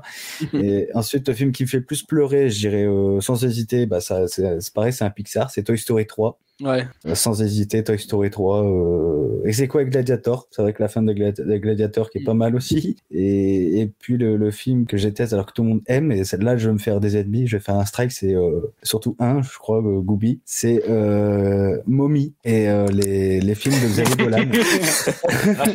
C'est- les films de Xavier en fait les, les films de Xavier Dolan c'est pas que je les aime pas c'est juste que pour moi c'est euh, too much en fait à chaque fois c'est c'est trop c'est trop dramatique euh. Ouais. autant j'adore des scènes il y a des scènes euh, vraiment les plans et la mise en scène il y a pas photo mais c'est juste les histoires Xavier Dolan sois un peu plus gay s'il te plaît Euh, Il est déjà vois- pas mal.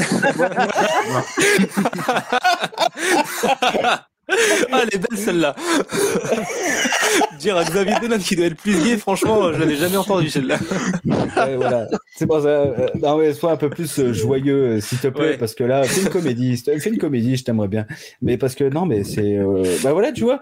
Je, je pense au regretter Jean-Marc Vallée. Euh, on parlait du film québécois Crazy. Ouais. Film assez méconnu, hein, quand même. Et, et ça, tu vois, ça, c'est un film. C'est un film de Xavier Dolan que j'ai envie de voir dans ce style-là. Il y a du drame, mais j'ai envie de voir aussi la légèreté chez Xavier Dolan. Il y a trop de lourdeur chez, chez lui et que je j'aime pas. Et en fait, je trouve qu'il a du mal à sortir de, de son registre. Et c'est juste ça. Je trouve que tout le monde l'adule et moi, je, bon, j'ai du mal. Mais c'est pas mon genre. Et après, je respecte Ouais, travail, mais j'ai du mal. Moi, il y a une scène qui me, que j'adore, c'est dans Laurence Anyways, qui est peut-être mon Dolan préféré. C'est la scène où Suzanne Clément part totalement en vrille dans le bar, où elle, euh, elle, elle se dispute avec la serveuse, et en fait, elle lui balance euh, tout son mal-être à la tronche pendant 10 minutes, et c'est, il y a vraiment des, scè- des scènes fortes, euh, quand même, dans les Dolan. Mais je peux comprendre que c'est un cinéma qui peut. euh, moi, je connais pas mal de personnes qui sont totalement hermétiques à ce que fait Dolan, hein. mais je pense que là, c'est vraiment une question de sensibilité. Et toi, Goubi? Alors, celui qui Bah, te fait le plus rire je- du coup, non, je vais pour rebondir, je vais plutôt commencer par celui qui me fait le plus pleurer Ouais. parce que j'avais justement choisi Mommy. Donc, au, moins, on se rejoint. C'est bien. ouais, en plus, c'est vrai, c'est c'est le seul film. Je pense en fait, ça- c'est un des seuls films du monde que j'ai vu au moins cinq ou six fois. J'ai vraiment chialé les cinq ou six fois. Et je sais que je peux le revoir encore les cinq prochaines fois. Je vais encore chialer les cinq prochaines fois. Mais de toute façon, c'est exactement ce que tu viens de dire, Emdal. Hein, c'est que c'est c'est une question de sensibilité en fait chez Dolan. C'est soit tu t'attaches au personnage, soit tu t'attaches pas. Et Ouais. c'est ça le truc. Donc euh, à partir du moment où t'arrives pas à t'attacher au personnage, ouais, c'est compliqué avec lui parce que toute la force de ses films, elle est là-dedans. Et, euh, et donc comme là pour le coup, j'ai été totalement attaché au, au personnage et aux trois en plus. C'est ça qui est vachement fort, c'est qu'il a, il s'est pas contenté de réussir un personnage, il, il a vraiment réussi euh, l'écriture des trois et l'interprétation des trois. Ouais. Ils sont parfaitement dirigés. Donc euh, donc c'est ça. Puis bah, avec l'histoire forte en plus et, et la réalisation qui va avec. euh, Donc Mommy. Celui qui me fait le plus rire. euh, ça va pas être très original, mais c'est le dîner de con. Ah oui, j'ai le même que hein. toi. Bah oui, Je peux le voir mais- une fois par mois. euh, exactement. c'est ça. Les vannes que j'ai entendues 50 fois, elles me font quand même toujours autant rire. Et, et je trouve en fait ce film, c'est la preuve parfaite qu'il n'y a pas besoin d'avoir euh, une euh, comment dire, une maîtrise technique incroyable, quoi. Juste euh, un décor, euh, quelques bons acteurs euh, au meilleur de leur forme et des bons dialogues, c'est bon, ça suffit, quoi. Et, et ce genre, ce genre de film-là, les films un peu cultes, euh, où on connaît, bah, le fait de le connaître par cœur, ça, ça ajoute, euh, je trouve, euh, enfin, ça me fait encore plus rire de le savoir par cœur. Enfin, je sais pas, je sais pas comment dire, mais euh, tu sais les vannes en avance, donc t'attends, t'attends, et du coup, te- le rire monte, et puis euh, bah, t'exploses quand ça arrive, alors que tu sais, euh, c'est- des films un peu, c'est des films un peu karaoké, c'est-à-dire que c'est tellement à la, au millimètre. On parlait de Garde tout à l'heure, c'est du Audiard, et là c'est pareil, Weber qui est parti de sa pièce de théâtre, il a quand même resserré parce que c'est pareil, sa pièce de théâtre elle fait beaucoup plus, elle est beaucoup plus longue. Ouais. Mais pareil, il a, il a resserré pour que ce soit vraiment, enfin c'est c'est de la musique quoi, c'est réglé, euh, voilà, c'est c'est au millimètre quoi. Donc limite ouais, euh, il pourrait faire défiler les, enfin, les sous-titres ou du karaoké en dessous, euh, ça serait pareil quoi. c'est ça, ouais. Et pour le Et- film que tout le monde déteste, euh, non, que tout le monde aime et que je déteste, c'est Indiana Jones 2. Ah Euh, je- Là, je sais que je vais me faire des ennemis, mais je le trouve même encore moins bon que le 4. Ah ouais. Voilà. Ah, bon, de, de pas grand chose. Ça se joue à pas grand chose, j'avoue. Hmm. Mais je, je, je- regarde plus facilement le 4 que le 2. Euh, le 2, je le supporte pas.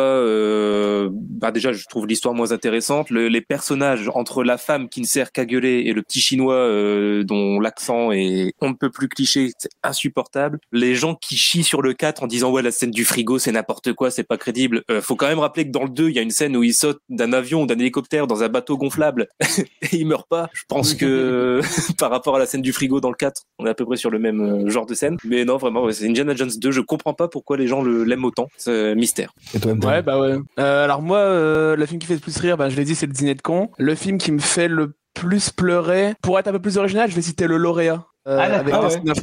Mais je pleure, mais euh, je sais pas, euh, ça, ça m'émeut en fait de le voir à la fin prendre sa vie en main et euh, le dernier plan à la fin avec euh, The Sound of Silence derrière, j'ai toujours les larmes, euh, les larmes qui me montent. Et pareil pour euh, Paris Texas, je l'ai cité de Wim Wenders, le dialogue, fin- le dialogue entre les deux protagonistes euh, qui se remémorent les souvenirs et euh, je trouve ça vachement touchant. Et après en film que tout le monde aime et que je n'aime pas forcément, alors je pourrais citer, je l'apprécie mais pas au même titre que les autres, je pourrais citer Matrix par exemple parce que euh, les univers SF euh, créés de toutes pièces, euh, c'est pas forcément ma cam et euh, je suis pas forcément fan de la façon de filmer des Wachowski euh, avec tous les ralentis etc. Je comprends que ce soit révolutionnaire mais c'est pas un style de cinéma qui va me toucher. Et moi le film que je qui est souvent cité comme culte que je, je suis pas fan c'est le cinquième élément de Luc Besson.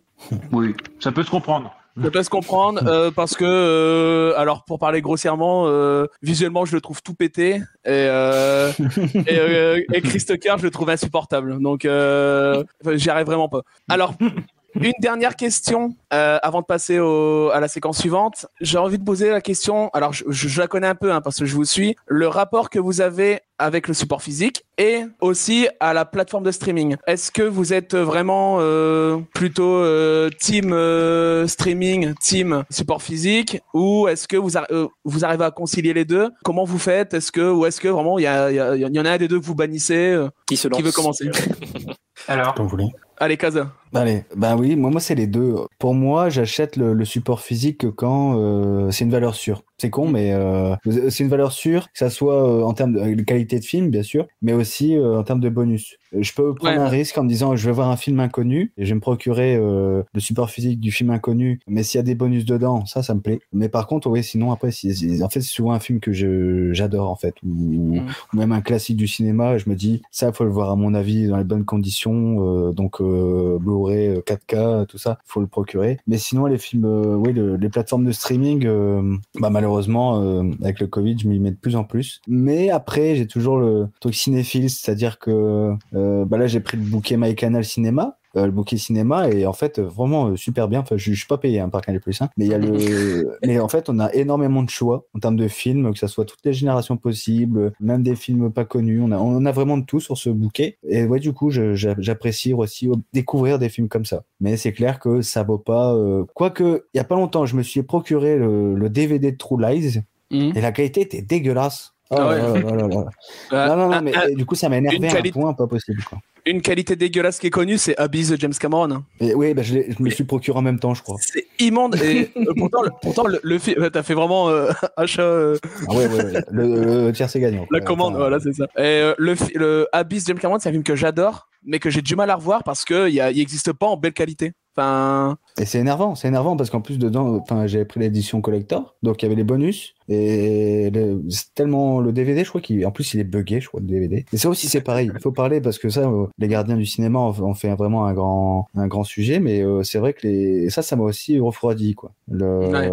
les, les, les, Blu-ray euh, buggés, on va dire entre guillemets, ça, ça m'a vraiment fait peur. Vraiment à un moment, ça m'a vraiment fait peur. Donc apparemment les 4K, ça a l'air d'aller un peu mieux. moi, je suis retombé de- sur, je suis retombé sur un souci. Euh, C'était avec Brevart euh, en 4K Steelbook, l'édition euh, défectueuse. euh, Ça passait pas sur tous les Sony. Moi, j'ai un lecteur. Sony. Et euh, bah, je me le suis fait renvoyer. euh, je l'ai renvoyé directement. J'ai eu l'échange euh, de suite, quoi. Mais c'est vrai que comme toi, ça m'a fait peur au début. Après, j'ai quand même relativisé parce que euh, bah, sur tous les titres qui existent, mine de rien, ça reste quand même assez minoritaire. Et si on regarde euh, sur le forum du site euh, liste des Blu-ray défectueux, on clique sur le titre, on a le et au final, on voit qu'il y a plein de gens. euh, parfois, c'est vraiment euh, 1% du, du pressage et donc bah faut retomber dessus. Et si on retombe, des fois, je me dis bon, si un jour je reçois. Par contre, pour ces titres-là, euh, je fais attention où je l'achète. Je vais pas l'acheter d'occasion. Je vais pas. euh, Ouais. Je vais vraiment l'acheter sur euh, malheureusement sur euh, les Amazon, etc. Parce que je sais très bien que je pourrais me le faire rembourser facilement si jamais si jamais il, ne fonctionne pas. Mais mais c'est vrai que c'est à prendre en compte aussi. Hein. C'est vrai que nous on, on se fait des collections à je ne sais pas combien de, de titres et puis se dire que peut-être dans dans 10 ans il y a il y a des super titres qui ne fonctionneront plus. C'est sûr que c'est un peu c'est un peu chiant quoi. Ouais, ouais. Puis bah, surtout avant, moi j'aimais bien, c'est pas la quantité. Ouais. vrai que bah, en fait, c'est- bah, justement, c'est à cause, à cause des gardiens du cinéma, justement. Avec sa collection, ça a commencé avec lui. Et c'est vrai, je me disais, oh, ce serait tellement bien d'avoir. euh, En fait, j'ai fantasmé sur sa collection et je me suis dit, ah, j'aimerais bien aussi avoir euh, plein de Blu-ray comme ça, plein de films et à découvrir euh, sur le tard. Donc c'était la quantité, la quantité. Et en fait, euh, maintenant,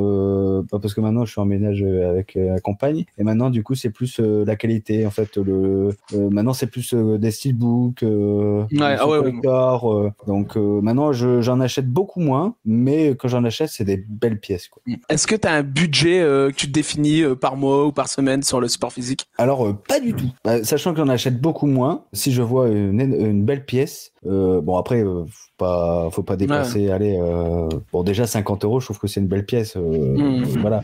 Bon après, si vraiment c'est c'est vraiment excellent, euh, collector, collector, plus plus, euh, là je peux aller jusqu'à aller 70 euros, 80 euros, vraiment s'il est Mhm. magnifique, mais bon après pas 100 euros, non, mais euh, 80, euh, 80 ça serait le maximum, mais ça faut que ça soit vraiment la pièce, la pièce méga belle. Quoi. Et toi Gravelax, support physique, plateforme? On est forcément complémentaires. Après, c'est vrai que euh, moi, le support physique, forcément, ça fait une collection depuis 20 ans. Donc euh, là, euh, que ce soit DVD ou Blu-ray, avec le logiciel que j'ai pour savoir où ça se trouve, ça fait ouais, du plus de 3000, euh, soit DVD, soit Blu-ray. Et c'est vrai que il y a des achats de réflexe. C'est-à-dire qu'il y a, par exemple, je suis attaché au chat qui fume, par exemple. Donc c'est vrai que Ouais. voilà, je prends quasi automatiquement, puis c'est des, des éditions limitées. Donc c'est épuisé, c'est épuisé. Oh, ouais. mais ça sera pas forcément sur la même sur la même forme. Euh, non, quand c'est des belles pièces aussi, en effet, je pense à Whiteside, euh, Mm. la- par exemple le, le coffret de Outrage de, de Palma qu'ils ont Ouais, sorti. carrément. Carlotta aussi. Carlotta aussi, oui. euh, Je suis toujours frustré de Christine euh, de Carpenter, euh, superbe édition euh, avec le bouquin dans l'intérieur euh, qui été très vite épuisé. Donc moi j'ai le 4com et en, en amarré et de le Ouais. retrouver sur Rakuten à 200 balles 10 jours après. Bah voilà, moi c'est le, les, les, les ultra collectors, il me manque justement les deux de Palma que j'ai en édition simple, mais euh, Phantom of Paradise. Alors ça, celui-là, euh, Ouais. euh, je sais pas, ils, ils avaient retrouvé deux pièces. Euh, on les remet demain à, à midi. Pourtant, j'avais tout préparé, le, le copier-coller de la carte bleue, etc. euh, et en, en 10 secondes, c'était parti, quoi. C'est pas la peine. Ouais. Et puis Bo- Body Double, bon celui-là, je l'aime un peu moins, mais bon, c'est pareil, je l'ai. Voilà, c'est les deux pièces euh, ultra collector que que j'ai pas. Et non, Whiteside aussi, les, les livres euh, édition, par exemple là, je suis retombé parce qu'il était monté très haut, euh, mais sur le solitaire de Michael Mann, Mm. Ouais, ouais. euh, avec James Caan aussi, qui ouais, qui était monté. Et puis là, bon, visiblement, il y a un acheteur qui, un, vendeur qui l'a vendu euh, un peu moins. Donc c'est vrai que quand il y a des pièces comme ça, voilà, je fais beaucoup plus sur ça. Après, on est beaucoup aussi euh, nous trois sur les, comment dire, sur les euh, maga- enfin sur Nose, sur euh, Ouais. voilà, comment, choses, comme ça, quoi, cache inverteur. Donc ouais, ça aussi. Et sinon, c'est vrai que quand c'est en physique, je fais attention aussi. C'est avant d'acheter, je, je regarde bien aussi sur dvd.fr, voir s'il y a du bonus, Mm. si voilà, qu'est-ce qu'il y a, qu'est-ce- est-ce qu'il y a une valeur ajoutée aussi, ou est-ce que je peux me contact- contacter de la- que j'ai. Donc ça, il y, a- il y a beaucoup de ça. Après, c'est vrai que c'est un, euh, les plateformes de streaming, euh, bah oui, moi forcément, il y a Netflix et Amazon Prime, mais euh, par contre, j'aime bien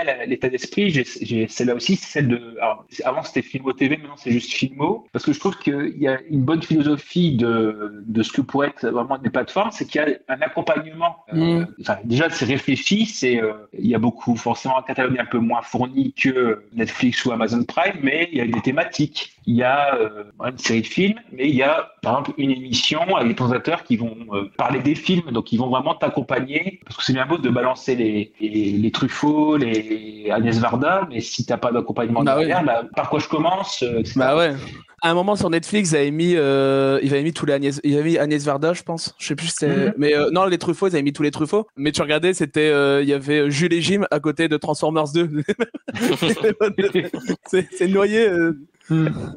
Donc en fait ça donc forcément faut faut évoluer avec son temps et c'est un autre euh, par contre c'est vrai que ça développe un autre rapport au film et ce que je dis là c'est parce que je veux, je veux pas paraître pour le vieux con parce que c'est normal que ça évolue. Mm. c'est normal. Par contre c'est vrai que c'est juste en prendre conscience c'est que voilà c'est pas que c'est moins bien c'est que c'est différent aujourd'hui. C'est tout. C'est à dire que moi si je prends euh, voilà le côté euh, de ce que j'ai connu moi il y avait les vidéoclubs et ce qui fait que euh, il y a un investissement. En fait c'est l'investissement que tu fais. C'est-à-dire que tu, tu faisais l'effort de te déplacer Mhm. tu choisissais, tu faisais bien ton choix par rapport à ton budget, Ouais, etc., à ce qui était dispo aussi, parce que c'est pas forcément dispo. Et euh, forcément, ça, comme tu avais fait l'effort, tu avais un investissement où tu dis, bah, ce film-là, faut que je le vois parce que j'ai fait, fait l'effort. Après, moi, je dis ça, euh, il y, a des- il y a des cinéphiles des années 50-60, par exemple, eux, ils n'avaient pas les vidéoclubs. Pour, pour voir un film, par exemple, comme en plus, il n'y avait pas forcément de sortie nationale, tout était décalé, c'était d'abord sur Paris, puis après en province, bah, parfois, il fallait faire euh, 40, 50 kilomètres pour aller voir un film quand tu étais cinéphile. Donc, je Mhm. veux dire, c'était encore un effort plus fort que moi, euh, voilà, enfin, que, Ouais, ouais. de ma génération, par exemple. Donc, en fait, on peut toujours trouver euh, avant. Là, c'est différent. C'est très bien d'avoir tout à disposition. Mais après, c'est- c'est c'est ton rapport au film qui change. C'est-à-dire, comme c'est comme c'est plus facile, tu t'investis moins peut-être. Ou, Ouais. ou- voilà. Et Ouais. moi, c'est que j'ai des, ra- des raretés euh, sur Filmo TV, par exemple, je parle de ça, des raretés des films que, qui sont pas dispo, même, euh, voilà, même illégalement, faut le dire. Et que je pense à La Forteresse Noire de, de Michael Mann, Mm. qui, ouais, qui, qui était euh, une arlésienne pendant longtemps et qui, là, est dispo sur euh, Filmo. Euh, bah là, ouais, j'ai j'ai eu plaisir à, à le voir, mais c'était. C'est ce côté c'est l'investissement, quoi. C'est le goût de Ouais, c'est ça. Et puis, euh, mais euh, j'ai l'impression que ça commence un peu à changer euh, parce que euh, ça commence à devenir un peu dans les, comment, dans, dans l'inconscient quand même que Netflix est quand même assez fast-food. Euh, je prends, je vulgarise le terme. Et euh, j'ai quand même l'impression que Netflix commence à mettre un peu les bonus, euh, ils mettent certains documentaires qui accompagnent leur, leur, production. Et je me dis que Mhm. ça, c'est quand même une évolution assez sympathique parce que les gens avaient quand même- quand même tendance à consommer le, le film sur Netflix comme ils font pour la série télé. Et d'ailleurs, depuis que depuis qu'il y a les séries sur les plateformes, moi je regarde plus de séries. Vraiment, ça fait euh, parce que moi j'aimais bien ce côté social. À l'époque, c'était Game of bah, Game of Thrones par exemple, les, par exemple les plus récents. C'est que toutes les semaines il y avait l'épisode qui sortait. Pendant une semaine, on avait le temps de théoriser avec tout le monde qui l'avait vu. Que là maintenant, c'est même plus intéressant de discuter des séries parce que tout le monde le, le binge watch, euh, tout le monde le regarde en deux jours. Bah moi du coup ça me ça me tente pas parce que je j'ai pas cette euh, cette discussion derrière, euh, ce lien social que j'ai par rapport à la série télé.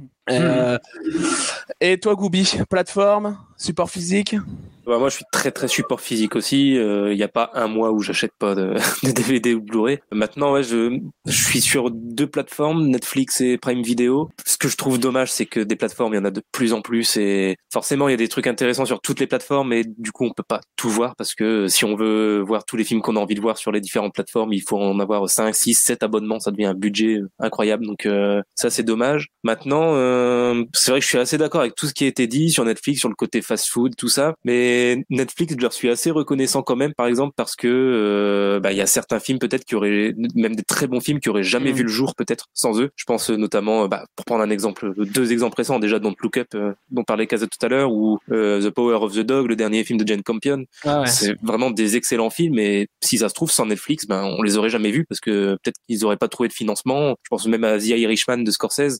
Je, je l'ai pas trouvé aussi incroyable que beaucoup, mais ça reste quand même du bon film et ça reste quand même un film de Scorsese. C'est dingue de se dire que sans Netflix, euh, il arrivait pas à trouver de financement. Donc euh, ils ont au moins ce cet aspect-là sur les sur lesquels euh, sur lequel on peut les les respecter. Bah là, Netflix, Et- ils commencent vraiment à avoir une crédibilité. Hein. Enfin, ils- en, en tout Ouais. cas, ils font tout pour avoir euh, une crédibilité. Yeah. euh, Il y a Ah, Léo dans le chat qui est, qui est collectionneur également comme pour, comme Kaza pour les bonus notamment et euh, il dit que euh, les Netflix par exemple commence à proposer quelques bons films en support physique. J'ai l'impression qu'ils sont en train de changer leur fusil d'épaule à ce niveau-là. Alors je pense pas que tout leur catalogue finira sur support physique, hein, mais peut-être certains films, certains certaines éditions euh, pour toucher le collectionneur. J'ai l'impression qu'on tend vers euh, vers cette évolution. Euh, Ouais, tout oui, c'est ce que moi, c'est- c'est- c'est- c'est ce que j'allais dire. Désolé, ouais, excusez.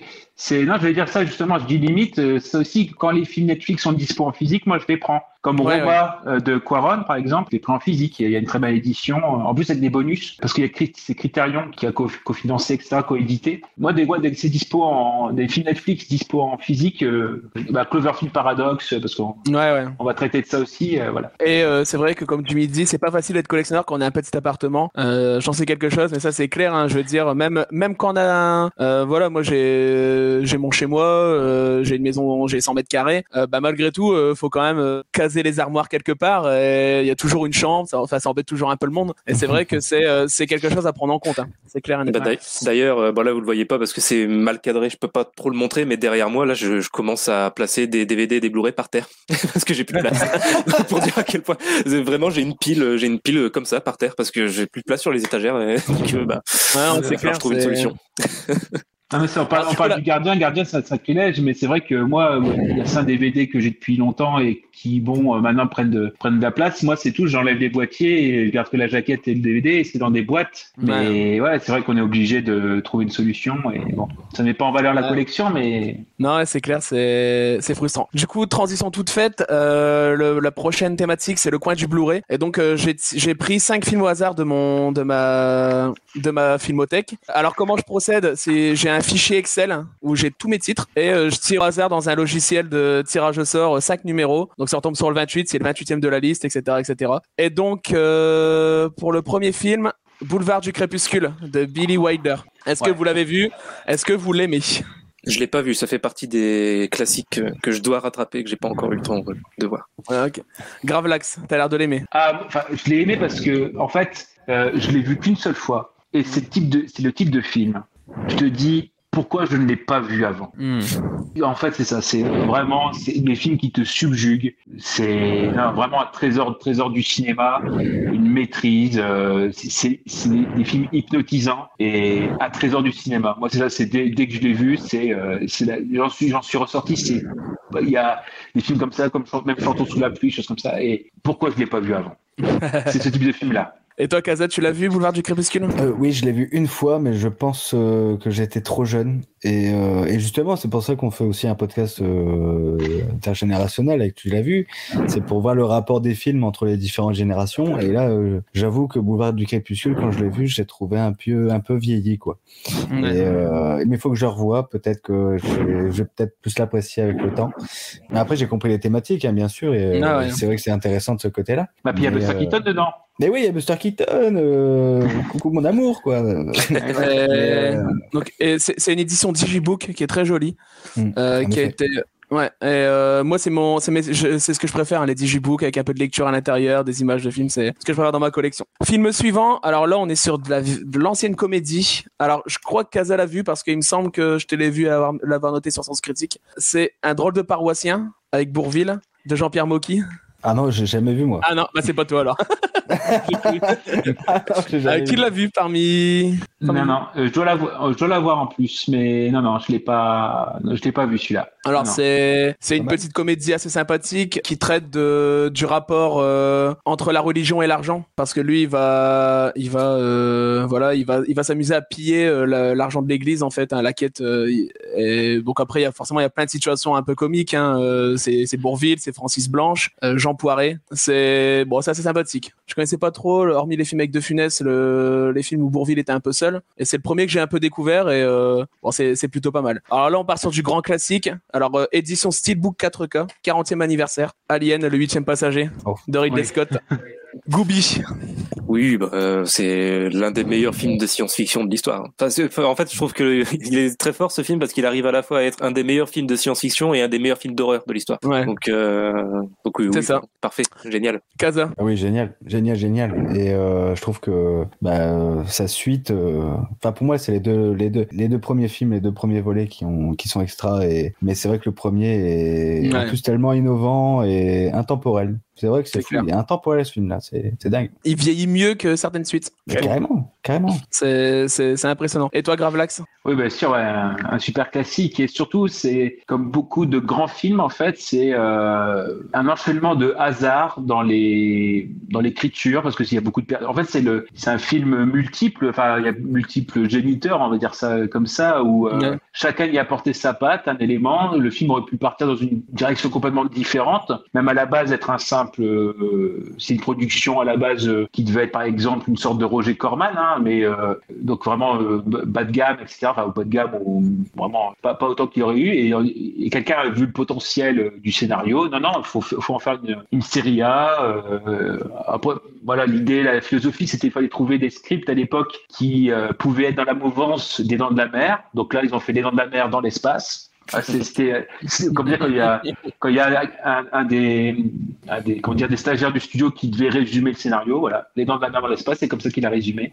Et en effet il y a ouais il y a plus il y a plusieurs d'autres personnes Walter Hill euh, Dan O'Bannon on pense surtout à lui etc euh, qui était à la base mais qui euh, voilà il y a eu plusieurs ajouts qui ont amené à ce résultat là donc c'est vraiment la rencontre entre guillemets de ce côté un peu miracle qui a amené à ça quoi en fait. Donc quand on connaît derrière tout ce qui tout qu'il y a pour arriver à ce résultat c'est quand même assez, assez exceptionnel et c'est ça aussi qui le rend intemporel Ouais, et puis euh, moi j'adore toutes les thématiques euh, liées à la maternité. C'est un film vachement féministe, etc. Mais euh, vraiment euh, de manière très subtile. et, Enfin, c'est, je le trouve vraiment génial. Ouais, Et, pareil, euh, le euh, termine sur ça, c'est le fait que Ripley, par exemple, à la base, ça devait être un homme, hein, donc euh, dans, le, dans le scénario de Ouais. Et c'est Sigourney Weaver n'était pas connue à l'époque, donc ça a été une vraie surprise pour les gens à l'époque de voir que c'était elle qui, était- qui ouais, allait qui- être l'héroïne, qui même devait mourir à la fin aussi. euh, voilà, enfin, c'est vraiment euh, les directions, ce que ce qu'auraient pu être les films, c'est quand même assez assez assez ouais, non, c'est clair. Euh, Et- et la musique de Goldsmith, hein, effectivement. Et et une petite anecdote que beaucoup savent pas. Il y a un film que j'ai en DVD. Moi, quand j'ai entendu parler de ce film, il a fallu que je l'achète absolument. C'est euh, un film qui s'appelle It the Terror from Beyond Space. Je sais pas si vous Ouais. avez entendu parler de celui-là. Jamais vu, mais oui. Moi, je l'ai vu, je l'ai acheté, je l'ai regardé. et je, l'ai, et je l'ai gardé, surtout. Euh, franchement, ça mérite d'être vu. C'est vrai que c'est un, au final, Alien, c'est un petit peu un remake. Je crois que c'est, c'est pas officiel. Enfin, officiellement, c'est pas censé être un remake de ce film, mais alors qu'il reprend quand même le plus gros de la trame. Euh, Concrètement, l'histoire de ce vieux film des années 50, euh, je vais dire série B, même série Z, il y a vraiment zéro budget, c'est dingue. C'est, affreux à voir. Mais concrètement, le pitch, c'est vraiment des gens, enfin, des astronautes qui reviennent reviennent d'une planète, je sais plus si c'est Mars ou une autre, peu importe, qui reviennent d'une planète et il y a un alien dans le vaisseau qui va commencer à les buter un par un. C'est l'histoire d'Alien. Mais bon, sauf que oui, c'est fauché, c'est inconnu et donc, bon voilà, ça, ça vaut rien cinématographiquement, mais du coup quand quand on connaît Alien, c'est quand même marrant à regarder. Donc ceux qui veulent se renseigner sur ce film, je conseille. Pour ceux qui aiment bien les petits nanars euh, fauchés.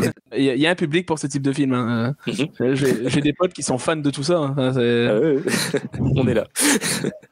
Je, je- je voulais savoir, dans ton édition, euh, Mdal, euh, les bonus sont intéressants? Ouais, euh, je n'ai pas encore euh, pu regarder les bonus. Ah, Pour l'instant, je suis juste concentré sur le film. Par contre, le 4K est vraiment. euh, c'est un des meilleurs que j'ai pu avoir jusque-là, franchement. D'accord. Euh, visuellement euh, incroyable. Mademoiselle de Park Chan-wook. Ah là, c'est un Ah des prochains alors- films que je regarde. Parce que je l'ai Ah, pas vu, mais là je suis dans ma période depuis euh, deux semaines à peu près. Je suis dans ma, enfin ça, ça fait trois fois que c'est le cas, mais troisième fois de ma vie, je suis dans ma période film coréen. Et j'ai Ouais. le Blu-ray, j'ai le Blu-ray, il est là devant moi, je l'ai dans les yeux. Donc euh, c'est bientôt dans les deux prochaines semaines, euh, tu verras ma note sur Sens Critique. ça marche. Gravelax, tu l'aimes beaucoup ce film? Oui, oui, bah, j'en avais parlé dans le top euh, 2010. Alors, je l'avais Ah pas ouais, mis forcément, enfin, je l'avais mis en, enfin, pas en premier, mais euh, c'est parce que c'était, on avait rapproché les films, euh, films asiatiques, etc. Là, oui, j'ai même le, le Blu-ray qui était sorti, c'est chez M6 Vidéo, qui est assez rare maintenant, Ouais. mais le- la version longue. Et je l'avais vu en salle aussi, donc euh, oui, oui, euh, c'est très, enfin, très malin, très, très fin, parce que à la base, c'est quand même adapté d'un roman anglais, donc ils l'ont adapté euh, Hmm. pour le côté côté japonais et c'est surtout ce qui est assez intéressant c'est euh, bah, le il y a forcément du mystère etc donc je vais pas trop développer mais ne serait-ce que par exemple le fait que on ait des quand on écoute en VO c'est il y a une partie en coréen une partie en japonais. Et dans les sous-titres alors je sais pas genre quand c'est en coréen c'est en jaune. Quand c'est en japonais c'est en blanc etc donc et forcément l'usage de deux langues différentes c'est fait pour que les autres se comprennent, comprennent pas ce que ce que disent les uns etc et c'est non non c'est très très fin très bien euh, organisé parce que c'est quand même un, un- un tri- une sorte de thriller quand même. C'est très stylisé. Et notamment je pense à toutes les séances de lecture érotique euh, en Ouais, public avec euh, quand même ouais, le- enfin, une démonstration en live euh, des pas des supplices ou choses comme ça quoi c'est très très graphique aussi quoi non vraiment un, un très beau tour de force euh, à conseiller Ouais. un peu Et plus toi, mais conseillé Ouais, c'est ça. Ah, Moi, j'aimerais rajouter, ce qui m'a marqué, f- plus frappé dans ce film, c'est que je crois que j'ai jamais vu autant de twists dans un long métrage. C'est dingue. On est choqué par le premier twist et en fait, il y en a encore un après et en fait, il y en a encore un après. Et on fait, mais ça s'arrête jamais. euh, et ah ouais, non, ça, c'était, c'est dingue, c'est dingue, c'est dingue. Mais ouais, euh, sacré film à voir, euh, incontournable du film euh, du cinéma sud-coréen, quoi. Et en parlant d'incontournable du cinéma sud-coréen, un autre film euh, que je vais vous présenter. Vous l'avez évoqué, euh, je crois, dans un dans un épisode, The Chaser. ouais Alors, Ah oui. on parlait tout, on parlait tout à l'heure des Blu-ray défectueux. Euh, N'achetez surtout pas l'édition de The Chaser, qui est une des plus connues où il y a vraiment quelque chose comme 97% des pressages qui sont mauvais. Et donc vous retrouverez toujours des gens sur Amazon ou Rakuten qui le revendent à 50 balles parce que c'est rare, mais c'est rare, mais ça marche pas. Donc voilà. Donc j'ai dû m'acheter ce DVD que j'ai payé une bonne vingtaine d'euros quand même, ce qui est assez cher maintenant pour un DVD, mais je pouvais pas faire sans l'avoir dans ma collection parce que c'est un film que j'adore. Kaza, The Chaser. Euh, oui, bah c'est pas mon film préféré euh, du sud-coréen, mais il est quand même euh, dans le haut du panier celui-là. hein. Ouais, il est malaisant, il est, il est entre les deux, il est entre le noir, mais il est très noir en film comme film, et en même temps, enfin c'est, j'ai, un, très bon souvenir de ce film, mais j'ai plus, j'ai plus vraiment de souvenir, faut que je le revoie. Mais c'est parce que je le confonds avec un, un autre, un autre film du même genre. Non, mais j'ai préféré J'ai rencontré le diable en fait Ok, ouais. qui m'a vraiment euh, plus frappé encore mais euh, donc c'est pour ça je crois que j'ai rencontré le diable m'a encore plus happé et du coup je me souviens plus trop de The Chaser que j'ai vu avant faut que je le revoie mais en tout cas excellent Gooby, The Chaser. Euh, oui, bah alors pareil, c'est pas mon, mon film coréen préféré, mais il est clairement, si je devais faire un top 10, sans hésiter, il est dedans, quoi. Mm. Et j'ai trouvé incroyable. Le, réalisateur, je pense que c'est mon, allez, mon deuxième réalisateur coréen préféré. Il a fait que trois films pour l'instant, mais les trois sont vraiment trois, euh, trois Ouais. gros morceaux. Et euh, non, puis surtout, ce que je retiens de ce film, même si l'intégralité du film est géniale, c'est la fameuse scène de course poursuite qui dure, euh, je sais plus, 10 minutes, quelque Ouais, chose comme ça. Et- vraiment. donc vraiment, c'est une des rares scènes de course poursuite dans un film d'action où, où tu ressens le- l'essoufflement des personnages. Donc c'est vraiment appuyé là-dessus et, et du coup c'est en termes d'immersion et de, enfin c'est vraiment haletant. Donc euh, Carrément. ne, ne serait-ce que pour cette scène, euh, c'est- l'un des meilleurs films coréens que j'ai vu. Et euh, Gravelax, The Chaser. Ouais, je veux dire, non, forcément, ouais, c'est un film euh, excellent. C'est surtout, en, fait, dans aussi, ce qu'on retient énormément, c'est qu'il n'y a pas, euh, il n'y a pas de bons personnages. Euh, Enfin, Ouais. je parle dans les dans, dans les euh, les protagonistes. Bon, au-delà de du tueur, bon ça on n'en parle même pas. Euh, la police complètement incapable et aux fraises, et même le on va dire le, le personnage principal, moteur du film, si on regarde bien, bah, il est, il est pas c'est pas quelqu'un de positif. Il est c'est un ancien flic mais qui a été corrompu, qui devient macro, et que finalement quand il s'inquiète de la disparition des, de ses filles, c'est parce que ça lui fait perdre de l'argent. C'est pas parce que il, il est en empathie pour ses filles, ses filles et euh, qu'il faut retrouver. À la limite, c'est quand peut-être il, il prend sous son aile la, la petite fille de, de celle qu'il recherche, quoi. Mais euh, c'est pas à la base, c'est les motivations, c'est pas des, bo- des bonnes intentions à la base. Donc il y a aussi ce côté-là euh, très asiatique où finalement la, la frontière entre le bien et le mal, c'est pas manichéen en fait. Et non, puis après bon, on parle des twists, on parle que La structure très particulière où le tueur, tu Ouais. l'as au bout de, au bout d'une demi-heure de film en fait, hein, et tu te rends compte. Moi, la première fois que je l'ai vu, je me suis dit, bah, comme euh, dans un trailer classique, on, on veut savoir qui c'est. Puis en fait, quand au bout d'une demi-heure, euh, bah, du coup, je me suis dit, je suis ok, bah en fait, c'est pas ça qui est le plus important dans le film, et, euh, et, euh, et pour ça, pour ça, c'est vrai qu'ils sont forts. Et, Alors la d'ailleurs, chapeau, chapeau, voilà, l'acteur qui joue le, le tueur justement, il Carrément. est impressionnant. C'est vraiment une des pires têtes à claque de l'histoire du cinéma. J'ai jamais eu autant envie de frapper quelqu'un, donc ça, ça prouve aussi à quel point il joue très bien son rôle. C'est clair. Alors pour la prochaine séquence, euh, donc on est toujours là avec TLV Podcast, Gooby, Gravelax, Casa, et je leur ai demandé de préparer un film peu connu, assez méconnu, qui vont nous présenter afin de, de clore cette partie euh, présentation de la cinéphilie de, de, de ces trois messieurs. Donc la pépite de l'invité, euh, qui veut commencer par nous présenter euh, son film? Le plus logique, je pense que ça serait moi parce que c'est un film coréen justement, donc au moins on, on boucle Allez, la boucle. Voilà. justement, comme je disais justement, je suis de- depuis deux semaines dans ma période coréenne. Il fallait que je- j'en cite un coréen. Voilà, ça correspond à, me, à mon actualité.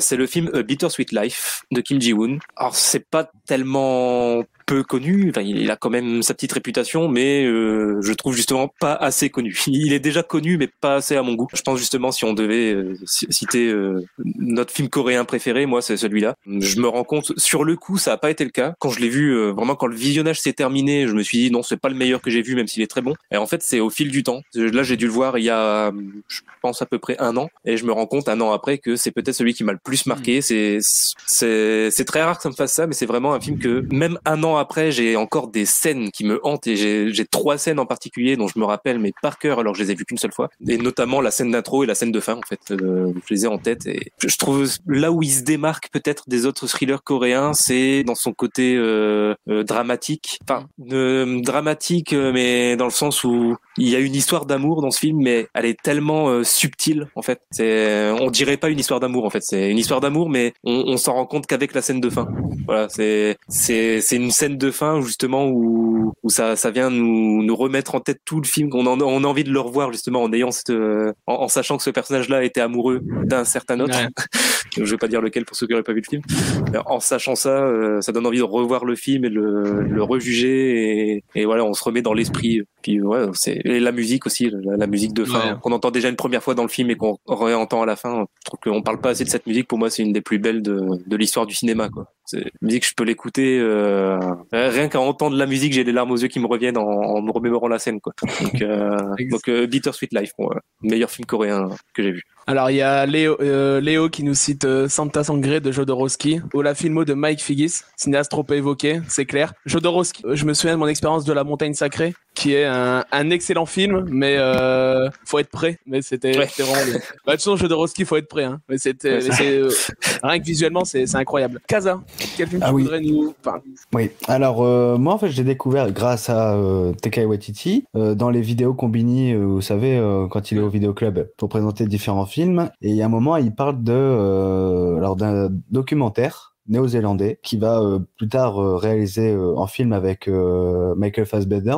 notamment. Euh, c'est euh, une équipe de rêve, une équipe de rêve. Donc c'est un documentaire donc néo-zélandais sur la pire équipe de foot au monde qui en fait qui est euh, les euh, donc je me trompe pas c'est les Samoa américaines voilà donc euh, vraiment elle a, elle, est, elle est connue notamment pour avoir connu la enfin en gros elle a, elle a perdu 31-0 contre l'Australie c'est la pire défaite euh, de l'histoire du football. Voilà. Et en fait elle décide de euh, de, de tout faire pour se qualifier pour la Coupe du Monde 2014 Euh, donc on voit une équipe ah, c'est pas en fait c'est un peu Rasta Rocket dans le dans le style mais c'est un documentaire, hein, je le rappelle. Mais il y a quand même euh, l'aspect, euh, vous savez, les îles un peu du Pacifique où on n'a pas la même culture où euh, c'est beaucoup la euh, il y a beaucoup de, la, de famille euh, de tolérance. Et en fait c'est une famille enfin c'est une c'est une équipe avec des profils vraiment différents. Bon bah bien sûr c'est pas des professionnels. Donc vraiment on a des profils différents. On a même une une personne transgenre. Et et je crois que c'est la première fois dans une équipe de football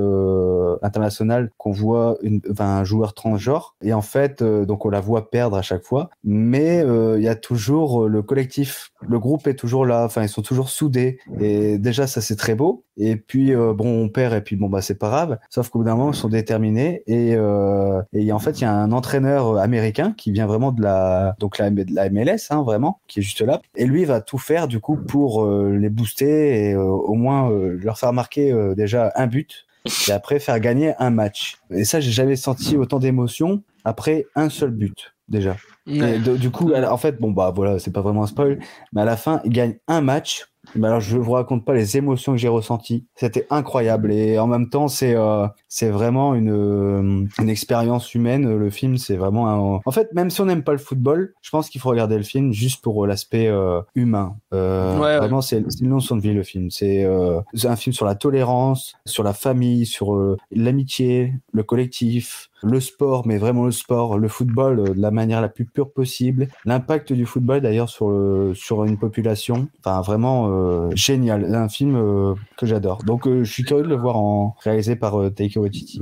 Ben, dans un dans ma checklist parce que tu l'as tu l'as bien vendu et ça me donne vraiment envie de le voir. Je le connaissais pas. Ah, même si vous aimez pas le foot, hein, je vous dis excellent. Et toi Gravelax, quel film tu voudrais nous présenter? Alors je vais tricher, je vais dire le film alors qui ne paraît pas ma pépite, mais dont je vais parler. C'est ah. j'en avais parlé pour le top décennie 2010. C'est c'était une surprise ici. C'est La saveur des ramen. donc un film euh, en effet entre euh, Japon et Singapour. Alors ça raconte en effet l'histoire d'un tout jeune, enfin pas tout jeune, est trentenaire, euh, un trentenaire en fait qui vient de perdre son père. Il avait déjà perdu sa mère en fait et son père et sa mère étaient deux cuisiniers sa mère, c'était une cuisinière à Singapour et son père, un, cuisinier japonais. Et en fait, bah, il part, il repart à Singapour pour un petit peu connaître ses, racines, etc. Et bon, c'est un film qui à la base était euh, pour le 50e anniversaire de, de la paix entre le Japon et le Singapour. C'était un film de commande. Et en fait, moi, c'est un film vraiment très émouvant. J'aurais pu le mettre dans les films euh, qui font le plus pleurer. Parce qu'en effet, c'est très, très émouvant. Ça, déjà, la cuisine, ça parle au cœur. Ça parle au ventre, ça parle au cœur. Et c'est comment il arrive à, rapprocher euh, son père et sa mère et retrouver aussi le goût des ramen de, de, sa mère, c'est ça aussi l'idée, à travers les notes qu'elle avait dans ses livres, etc. Et comment la, la, personne euh, revient à la vie, façon de parler, par la cuisine, euh, et comment il arrive à unir, alors qu'il y avait un conflit entre les deux familles, comment la cuisine, l'actrice de paix, voilà. et, non, surtout, surtout, une très belle image finale, etc. Mais ce n'est pas le film dont je veux parler. non, non, parce que, en fait, parce que c'est les ramen et c'est du réchauffé pour mes deux, mes deux comparses. Donc, bon, allez, euh, le vieux fait-nous de la nouveauté un petit peu. Donc, je vous propose Les Éblouis mmh. euh, de Sarah Succo, donc euh, un film de, secte moi, j'avais vu au Festival du film d'Arras. Donc, Sarah Succo a vraiment vécu, euh, vécu cette expérience. Euh, donc là, c'est plus du côté d'Angoulême, en effet. Et c'est une ado qui va partir peut-être pour faire l'école du cirque, etc. Et comment sa mère, jouée par Camille Cotin, et son père, c'est Eric Caravaca, mais surtout comment sa, sa mère entraîne la famille, parce qu'elle a aussi un petit frère et une petite sœur, dans... Euh, une congrégation, une secte euh, religieuse dirigée par le berger qui est Jean-Pierre Daroussin, qui est magnifique dans ce rôle-là de, de gourou. D'ailleurs, quand on quand la communauté l'appelle, ils font les moutons, mais parce qu'on appelle le berger. Et en fait, c'est comment le, le, mécanisme arrive en fait, et c'est vraiment très glaçant. Surtout le personnage de, je vous dis, le personnage de la mère de Camille Cotin qui rentre dedans parce qu'elle est dépressive. Comment est-ce que la, euh, entre guillemets la secte arrive à la manipuler en prenant euh, en prenant ça? Et en fait, elle est assez assez glaçante. Et notamment, il y a un, des moments, c'est quand elle part euh, dans une sorte de retraite ou de de, de perfectionnement, façon de parler, et elle en revient avec les cheveux courts Et quand je l'ai vu sur grand écran, ça m'a tout de suite glacé en fait. Et justement, quand on parle du cinéma français, bah voilà, c'est un bon exemple. Peut-être un peu, passé sous les radars. Que nous, tu l'as vu, on aimait aussi remettre en avant des films qui, euh, bah, le méritent. Bah, les éblouis. Et s'il y avait un cinquième tome du cinéma français, c'est de la merde de distorsion. Je pense qu'il pourrait être dedans. Dans les films de secte à la française, euh, non, assez glaçant. C'est un peu dans le même, euh, dans ce qui glace, le- des films qui glacent le sang, un peu, un peu comme. euh, ah bah ça juste, je l'ai plus. Le film avec euh, Denis Minochet, euh, Léon Drucker, c'est euh, Jusqu'à la garde. Jusqu'à la garde, voilà. C'est ça, voilà. Excellent. Ah, pareil, jusqu'à la garde, bon, on en a, on en a un peu plus parlé. Euh, bah là, dans le côté un peu glaçant, bon, bien sûr, dans le côté psychologique, celui-là, il est pas mal. Les éblouis. Ah, ok. Donc ça fait 3, 3 et demi suggestions. Euh, pour le chat. Euh, et maintenant, on va entrer dans la partie. Parce que ce qui vous lit, c'est le cinéma. Mais ce qui vous lit, c'est surtout les podcasts. Tu l'as vu. Alors, euh, juste avant, disponible donc sur Spotify, Apple, Et nous, ouais, le- le- l'hébergeur, c'est PodCloud. PodCloud. Ah, Ok. Mais après, sur toutes les applications de podcast, ouais. Alors, ce que j'aimerais savoir, c'est comment a été créé le podcast. Il y a combien de temps, si vous avez, si vous avez l'année, et pour quelles raisons. Enfin, comment s'est fait le début, la création de, de Tu l'as vu? Bah, qui veut répondre? Ah bah c'est le papa, hein, c'est grave Black le papa. C'est toi qui as eu l'idée de base. C'est grave Black qui a eu l'idée de, base au final. hein. Bah, C'est-à-dire que oui, moi je faisais déjà un podcast dans mon coin euh, en, à partir de ouais, 2000, début 2017, alors qu'il s'appelait voilà euh, Pellicule et pourriture noble. En gros, l'idée c'était de prendre des films. Bah, justement, le premier, euh, le pilote c'était Cross avec Sardou, euh, mais prendre des films comme ça qui étaient imparfaits. Quand on les voit, on sent vraiment que c'était pas, c'est pas bon, mais tu peux pas t'empêcher de les regarder. Comme les bronzés 3, en fait. ouais, enfin là, euh, différent. En fait, c'était euh, l'idée, enfin le concept de, je vais aller très vite sur pellicule et pourriture noble, mais l'idée c'était ça, c'était de prendre des films qui pouvaient partir par exemple de romans ou euh, Cross par exemple, il y avait un, un scénario qui était disponible, euh, il était sorti en, en, en, en livre, etc. Euh, Après moi, il y avait Ne réveillez pas un flic qui dort, il y avait Canicule d'Ivoissé, il y avait euh, Baxter le chien euh, qui pense, etc. Donc tous ces films qui sont voilà peut-être imparfaits, enfin plus ou moins imparfaits parce qu'il y en a qui sont pas mal, mais qu'est-ce qu'ils auraient pu donner? Et en fait, je me suis aperçu assez vite, pour passer très vite, que ça demandait du temps et que euh, parce que c'était un épisode tous les trois mois, mais par contre il faisait trois quatre heures, mais que euh, certes pour euh, apprendre la technique c'est pas mal, mais que un podcast ça se vit en groupe. Pour moi, c'est ça, c'est un partage. Et euh, dès que j'ai eu moyen d'investir dedans, je me suis dit, s'il y a moyen, il faut que je le fasse en groupe. Et donc, on faisait partie d'un ciné-club, on va dire, c'est pas très court, hein, euh, au cinéma Les Étoiles de Brûlé-la-Bussière pendant trois ans. Et euh, finalement, peu à peu, ce, le, ce en plus avec le confinement, a un peu voilà, pé- périclité, même s'il y a une bonne équipe, etc., de, une bonne dizaine de personnes, une bonne dizaine de personnes. Mais peu à peu, ça s'est un peu, ça a changé de philosophie, etc. Mais moi, je voulais continuer quand même euh, qu'on puisse profiter de cela. Et en fait, je proposais à Bastien et à Geoffrey de, de voir si on pouvait faire quelque chose. Et en fait, ils ont été super, super partants. À partir de là, on a investi dans le matériel. euh, on a, on a eu une réunion de travail sur euh, euh, qu'est-ce que pouvait être la saison 1. Et en fait, la saison 1, c'est tout court. hein, quand il, c'est- il faut, on a un nouveau podcast, il faut se présenter. Donc, on a dit, on va faire euh, par genre de film, un film qui nous tient à cœur. Et puis, on est parti sur ça pour la première saison. Donc, euh, après, ça a filé assez vite. Après, on a eu des épisodes un petit peu surprises, comme notre mascotte, quoi. Ouais. Voilà, voilà, notre, notre, notre mascotte maintenant désormais. Euh, mais oui, oui. euh, donc en fait, ce qui, ouais, la première saison, ça a été assez rapide.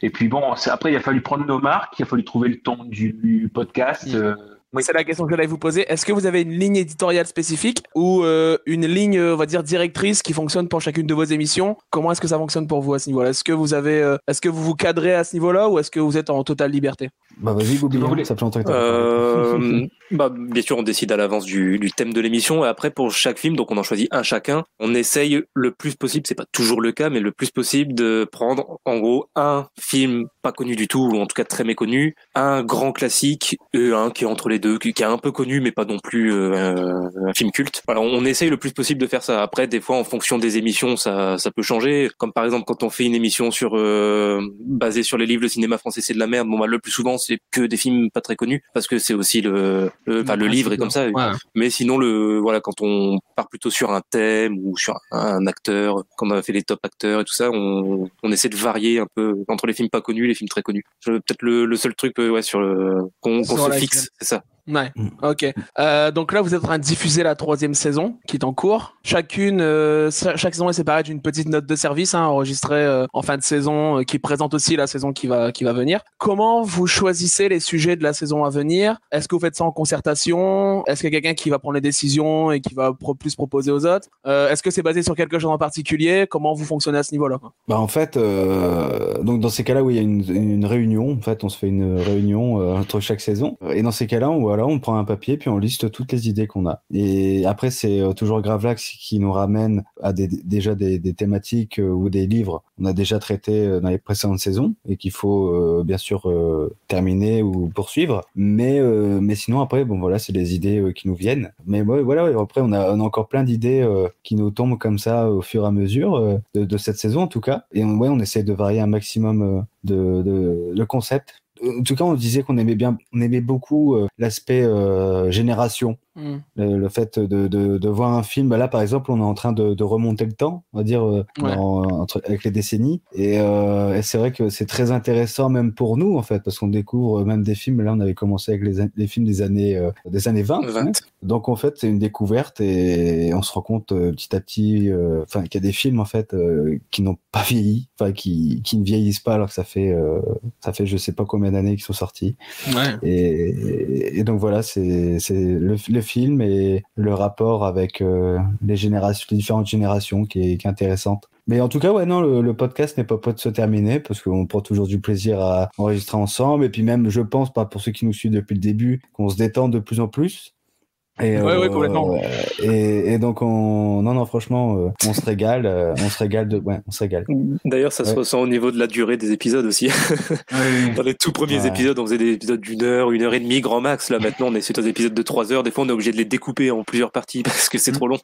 Donc, euh, Non, ouais. Non, par contre, c'est vrai qu'on fait des gros mara- on fait des marathons. hein. Ça, euh, niveau enregistrement, euh, bah, surtout en ce Ah, moment. là, justement, là, voit, c'est- c'est- c'est vraiment la question que j'allais vous poser, pas décisive. Quelle est la cadence de vos diffusions, euh, enregistrement Est-ce que vous avez, est-ce que vous faites un planning? Comment vous fonctionnez? Comme c'est moi qui m'occupe de toute la partie euh, post-prod, on va dire ça comme ça, euh, c'est vrai que euh, par la force des choses, en fait, on a, euh, quand on a démarré la première saison, comme il fallait se faire connaître, en fait, l'avantage c'est que euh, je crois qu'on avait commencé à enregistrer en août. Euh, 2019, j'aurais dit, mais non, c'est peut-être Là, 2018. 2019, 2019, maintenant forcément 2019, excuse-moi. 2019. Et en fait, quand on a commencé à diffuser, c'était 3-4 mois après, ce qui fait qu'on avait plein d'épisodes en boîte. Mm. Et on a pu, par exemple, faire un épisode par semaine. euh, et comme il y en avait 15, ouais, c'est ça, c'était à peu près ça, plus les tops, euh, choses comme ça. Donc forcément, au départ, le, le rythme de publication, comme une des règles, que ce soit sur YouTube ou en podcast, c'est la régularité. On a pu faire ça pour se faire connaître la première saison, un épisode par semaine, mais comme on avait de la réserve, il n'y a pas de problème. Après, il y a eu une petite pause, euh, mais finalement, l'année 2020, l'année du confinement, bah, on n'a jamais été aussi régulier. On s'est donné comme base plutôt deux semaines, mais avec le confinement, on a eu des petits épisodes chez nous, euh, les, les confinement shows, euh, des choses comme ça. Donc, on a, bon, euh, il y avait ça. Et finalement, avec l'été, etc., on a toujours eu notre rythme de deux semaines. On a été les plus réguliers en 2020. euh. Et après, justement, c'était ça le truc de euh, 2000, euh, enfin, 2021, etc., avec les, ce qui est arrivé dans notre vie privée. De, voilà, il a fallu, en effet, bon, voilà, faire, le temps entre la saison 2, saison 3, Ouais. de service, choses comme ça pour se rappeler, euh, dire qu'on continue. Mais euh, c'est vrai qu'on avait, par exemple, tout enregistré. euh, fait- généralement, c'est quand on fait un marathon, c'est trois épisodes. Et maintenant, même, on a limite à en faire que deux. Je vous vois parce qu'on parle tellement. Euh, mais on savait, par exemple, les épisodes sur les, films des années 30, on savait que ça allait être un marathon parce que c'est trois gros morceaux. D'habitude, comme Goubi l'avait dit, on, on essaye de, voilà, de, de- de faire trois niveaux différents, mais là, euh, c'est vraiment trois chefs-d'œuvre, entre guillemets, ou trois incontournables. Donc, forcément, on l'a découpé en trois. Et donc là, ce qui fait qu'on est passé à un épisode par mois. Mais là, c'est toujours pareil, c'est l'histoire de euh, quand est-ce qu'on peut se réunir. Donc, c'est vrai qu'on va voir des épisodes comme là, Goubi qui va nous faire son top flop euh, à la fin du mois de l'année 2021. Ça fera un épisode encore. Éventuellement, le live euh, ici, on en fera un, de, de, de ce soir, on en fera un épisode avec la permission, euh, Ouais. si tu le veux bien. a pas de souci. hein. Et, Pas de souci. et- et après, c'est toujours ça, c'est-à-dire que il y a toujours ça, l'idée, en effet, de, de pouvoir être là une fois par mois. C'est vraiment c'est le premier jeudi du mois, donc on essaie de publier, euh, d'être régulier, quoi. Mais après, on fait selon, selon euh, le, le, le rythme que l'on peut, que l'on peut amener. Et là, c'est en plus ce qui a été, ce qui a changé, vu que Casa et moi on a déménagé, c'est qu'avant on enregistrait chez Casa dans son appartement et le studio Casa il a fermé fermer ses portes euh, par la force des choses. C'est Le premier. c'était moins évident pour trouver simplement un local parce que ça aussi, c'est une des, pour moi, c'est une force du podcast, c'est qu'on enregistre toujours en présentiel. Ouais, ouais. On enregistre jamais à distance parce que, et, et vraiment, être en face les uns des autres, euh, ça donne une énergie plus spéciale au podcast, je trouve. Ouais, j'imagine. Donc, euh, donc voilà, donc ça aussi c'est quelque chose auquel on tient. Donc c'est vrai qu'on on- on- régulier, on peut être plus régulier en faisant autrement. Après, s'il faut en venir là, bon, on- verra quoi, mais je, je pense pas. Mais on préfère, ouais, en effet, euh, enregistrer comme on enregistre d'habitude, enfin, je pense. Et euh, bah, quitte, à, voilà, tant pis, si on n'a plus d'épisodes, eh bah, ça revient quand ça revient, mais on essaye de se tenir à la régularité. Donc on est, c'est vrai qu'on est passé de une fois par semaine à une fois toutes les deux semaines, mais de façon très régulière sur l'année 2020. Hmm. Et maintenant, bah, une fois par mois, mais euh, bah, quitte là, en décembre, c'est vrai qu'avec l'épisode sur les années 30, on, on a fait euh, trois fois une heure, donc on était là pendant trois semaines, Ouais, ouais. on était là, on était présent. Mais voilà, c'est ça, c'est, on, on voit selon et on, on pense forcément au- à, à l'auditeur quand on. Ce- la- l'épisode, quand on, quand on voit qu'on enregistre 4 heures, bon, même si on sait qu'avec le, le montage, euh, il va forcément avoir une demi-heure de, d'enlever, etc., ouais, on, on sait que, bon, euh, voilà, peut-être à la limite, c'est même mieux de faire tout en trois fois, euh, avoir un épisode d'une heure toutes les semaines, euh, voilà. Ouais. Mais on voit selon. On voit selon le thème, en fait, ça. Selon, selon comment, j'imagine comment la discussion, euh, selon le fil de la discussion. Euh, quelle est l'émission dont vous avez été le plus fier sur le podcast? On connaît la réponse de Gravelax. Ouais. Ah bah, bah même notre réponse à trois, Ouais, je pense. ouais. hein. Franchement, c'est l'émission, euh, enfin la, la double émission spéciale Florian et Sick. Mais c'est parce qu'il se démarque tellement des autres. euh, bah, lui et puis l'émission se démarque des autres aussi. Mais on a pris tellement de plaisir, on s'est tellement marré. euh. C'est ça, c'est comme je leur disais en plus justement dans, dans notre conversation Messenger il y a, il y a encore deux trois semaines. C'est moi j'a- j'appelle ça le- le- mon épisode doudou. Que je nous réécoute pas forcément toujours hyper souvent, mais si je dois réécouter une, une de nos émissions, c'est euh, celle sur Florian Essic parce que je, trouve nos, nos rires tellement communicatifs et puis, euh, Ouais. puis lui c'est- tellement tellement space. c'est sur- c'est surtout ouais voilà que le, le- à la base l'histoire de Profilon ici pour euh, pour le chat c'est qu'en effet ou bien pour euh, ceux qui regardent la vidéo c'est qu'en effet euh, à la base c'est moi qui en suis l'insti- l'instigateur parce que euh, je voulais le proposer en fait dans notre épisode sur les films les plus nuls et bah, quand c'est comme ça forcément même pour chaque, émission chacun il a son, son film et euh, il travaille un peu plus pour euh, voilà parce que c'est lui qui va mener un petit peu le- la discussion dessus. Et en fait en commençant à, à travailler sur ça je vois il a notre film euh, avant. Quand je tombe sur le film, je fais, bah finalement, le film le plus nul, c'est celui-là encore. Et puis finalement, il est poète, il est musicien, euh, il a joué dans Les Mystères de l'amour, il a fait une mini-série, c'est vraiment euh, humour à des pâquerettes. Et en fait, j'ai tellement accumulé de, trucs, je me suis dit, bah, c'est pas possible. Il y a, j'ai fait, et en fait, je suis arrivé deux, à deux mois d'enquête. Et donc, forcément, on a- on a commencé l'émission. Je fais, bah, il faut faire un épisode spécial dessus. Et à la base, je pensais vraiment qu'on aurait fait un épisode, quoi, une heure, une heure et demie, un truc comme ça. En fait, non, on a fait deux fois une heure et demie, et même plus, parce que voilà, forcément que et, le- et pour la petite histoire, on a même été contacté la semaine dernière par euh, donc euh, une chaîne Twitch chez le fond du Fétou qui passe euh, tous les mois euh, deux nanas, etc. Et en fait, ils ont passé le double programme de ici, la légende et le casse des casques. et finalement, ils sont, ils sont tombés en faisant les recherches, ils sont tombés euh, sur le podcast et ils nous ont invités à venir cool. euh, faire la présentation, parler. et on est, on est désormais spécialiste du Estiverse. Voilà, et donc, et donc en fait, c'est quelque chose qu'on retrouve pas ailleurs que dans Tu l'as vu, quoi. c'est clair. Non, puis, Euh, En plus, on, on craquait, quoi, parce qu'on on avait enregistré ça euh, en fin Ouais, de- ça se sentait. On, avait- avait on- un- on- on était fatigué, mais en même temps, euh, mais moi, j'ai, moi, j'hallucinais. En fait, j'ai craqué pendant tout l'épisode parce que je me disais, mais c'est incroyable. euh, Genre, on est vraiment en train de, de, de faire un épisode d'une heure et demie, voire trois heures, sur un gars que moi je connais pas. euh, à chaque fois sa carrière, mais je me dis, mais qu'est-ce qu'il fait? Et, et ouais, j'étais, mais sur le, pardon l'expression, mais sur le cul en fait. J'écoutais Grave Lax en même temps et, et je me dis, mais il a vraiment fait tout, tout ça sur un gars. Euh, Ouais, moi, c'est ça qui m'a impressionné. Enfin, c'était C'est que- hallucinant, quoi. Donc, euh, C'est que il y avait euh, c'est- c'est- comment il y avait euh, ouais cette volonté d'al- d'al- d'aller en profondeur et d'analyser et c'est c'est ça qui est rigolo en fait. Euh, si on prenait tout, mais rien, rien n'allait, quoi. Là, euh, on a commencé par les poèmes. euh, ouais, les poèmes, ça va pas. Bon, allez, on passe à la musique. La musique, bon, ça va pas. On, pa- on passe à la mini-série. La mini-série, ça va pas. On passe au film. Les films, ça ça va pas.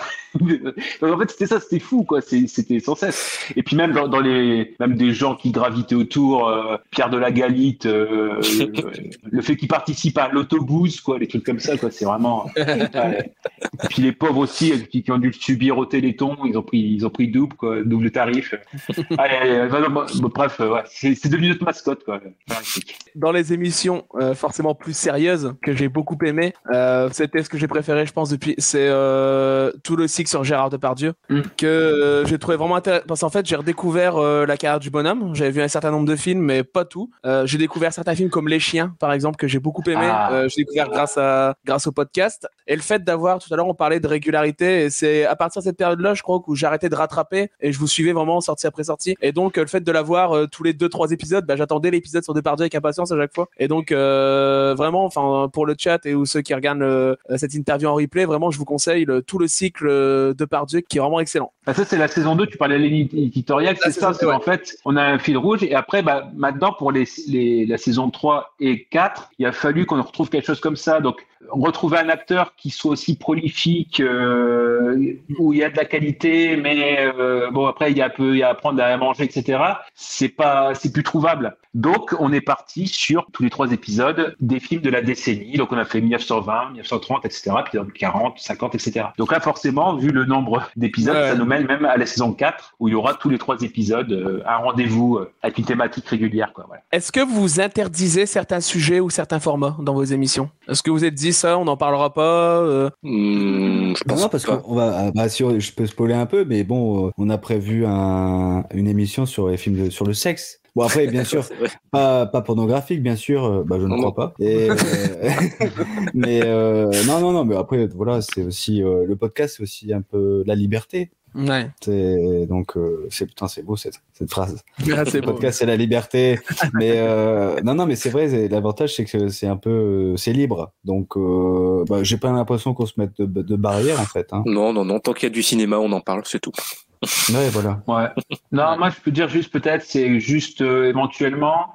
C'est vrai, quand on enregistre, euh, bah, voilà, forcément, on, on y va, quoi. Il n'y a pas, y a pas de problème. Mais c'est vrai que c'est peut-être moi au montage où il y a parfois des remarques, que ce soit les, les miennes ou celles de mes comparses, me dit ah peut-être c'est pas très heureux ou ça n'apporte pas plus et euh, ça, je veux pas dire ça peut nous créer des problèmes c'est pas il y a, y a, rien. Quand je dis ça c'est on peut s'imaginer tout comme propos. C'est pas ça du tout. Non mais je dis juste peut-être une petite euh, pointe et puis ah ouais, il n'y a, a, pas de suite, euh, ça, ça, ça, sert pas pour plus tard et c'est peut-être pas très heureux. Ou, pareil, il faut toujours réfléchir aux auditeurs. Euh, ah, ça peut nous être reproché, etc. Donc, est-ce que ça vaut le coup de le laisser, de voilà. Donc, c'est vrai que c'est plus du ressenti quoi c'est pas vraiment de la censure mais c'est euh, de toute façon c'est euh, par épisode c'est peut-être euh, c'est sur 10, 10, mots quoi un truc comme ça donc et puis c'est pas c'est pas tout le temps quoi mais il y a, éventuellement pour répondre à ta question avoir quelque chose qui correspond à peu près à ta question. Il y a que ça, peut-être. Euh, voilà, mais je veux dire à la limite, euh, c'est pas, voilà, c'est pas très grave quoi. C'est juste euh, du ressenti quoi, c'est tout. Et du coup, bah, pour pour rebondir, j'allais la poser plus tard, mais du coup, ça vient un peu dans le dans le dans le sujet. Tu dis, on se met à la place d'auditeur et parfois on peut, on, sait, on essaye de se mettre à leur place pour savoir ce qu'ils pensent de ce qui vient d'être dit. Est-ce que parfois ça vous est déjà arrivé Est-ce que vous vous craignez parfois la réaction qui peut être Alors, on n'est pas sur YouTube et pour ça, YouTube, ça peut être l'enfer est-ce que vous avez peur parfois de la réaction qui pourrait être vive de certains auditeurs? Est-ce que ça vous est déjà arrivé, euh, comment dire, peut-être de déraper euh, malheureusement sur un sujet ou, que ce soit sur la forme ou sur le fond et d'avoir après euh, certaines remarques? Est-ce que ça vous est déjà arrivé ou, si ça ne vous est pas arrivé, est-ce que vous craignez ce genre d'expérience? Alors juste, parce que c'est ce qui me vient en premier et puis je laisserai de se répondre. J'ai peut-être eu cette crainte, c'est sur celui sur Moviland 3, enfin le, les, parce qu'on a, avait pris, on a fait trois épisodes sur le livre Moviland de David Honora, on pioche avec hmm. toute la carte. Il y a barre du shop, il a fait des vidéos aussi euh, dessus. Et le dernier, c'est vrai qu'on était sur quand même Boys Don't Cry euh, de Kimberly Pierce, euh, en effet, avec Hilary Swank.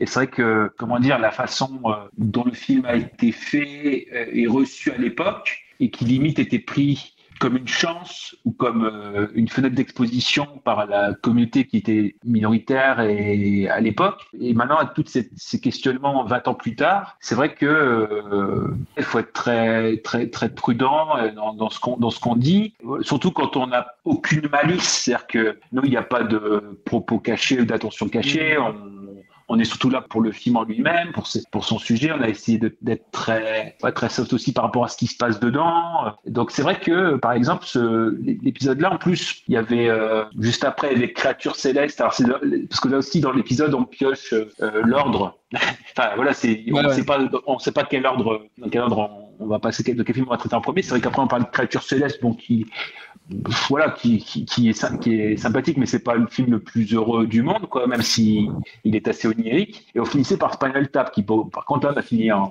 façon pour, un peu plus euh, finir dans l'humour, la légèreté. Mais euh, c'est vrai que y a, par rapport aux thématiques, moi, je m'attache à ça, en fait. C'est, euh, comment je veux dire ça? Le fait, c'est que, alors, c'est peut-être, je dis comme, comme ça me vient. C'est vrai que l'expérience, ou, non, c'est pas l'expérience le fait d'être un peu plus âgé, c'est vrai que forcément, de par le fait, j'ai vu passer plus de choses euh, dans ma vie. Et c'est vrai que c'est ce qu'on voit par exemple, alors je vais aller très vite, sur le côté par exemple de la justice, quand on a des... Alors, on part sur complètement autre chose. Mais par exemple, c'est sur les... Quand il y a des procès en cour d'assises avec des jurés, c'est vrai que par exemple, l'avocat de euh, l'accusé va prendre des personnes plus âgées. Quand il peut euh, récuser le jury, c'est...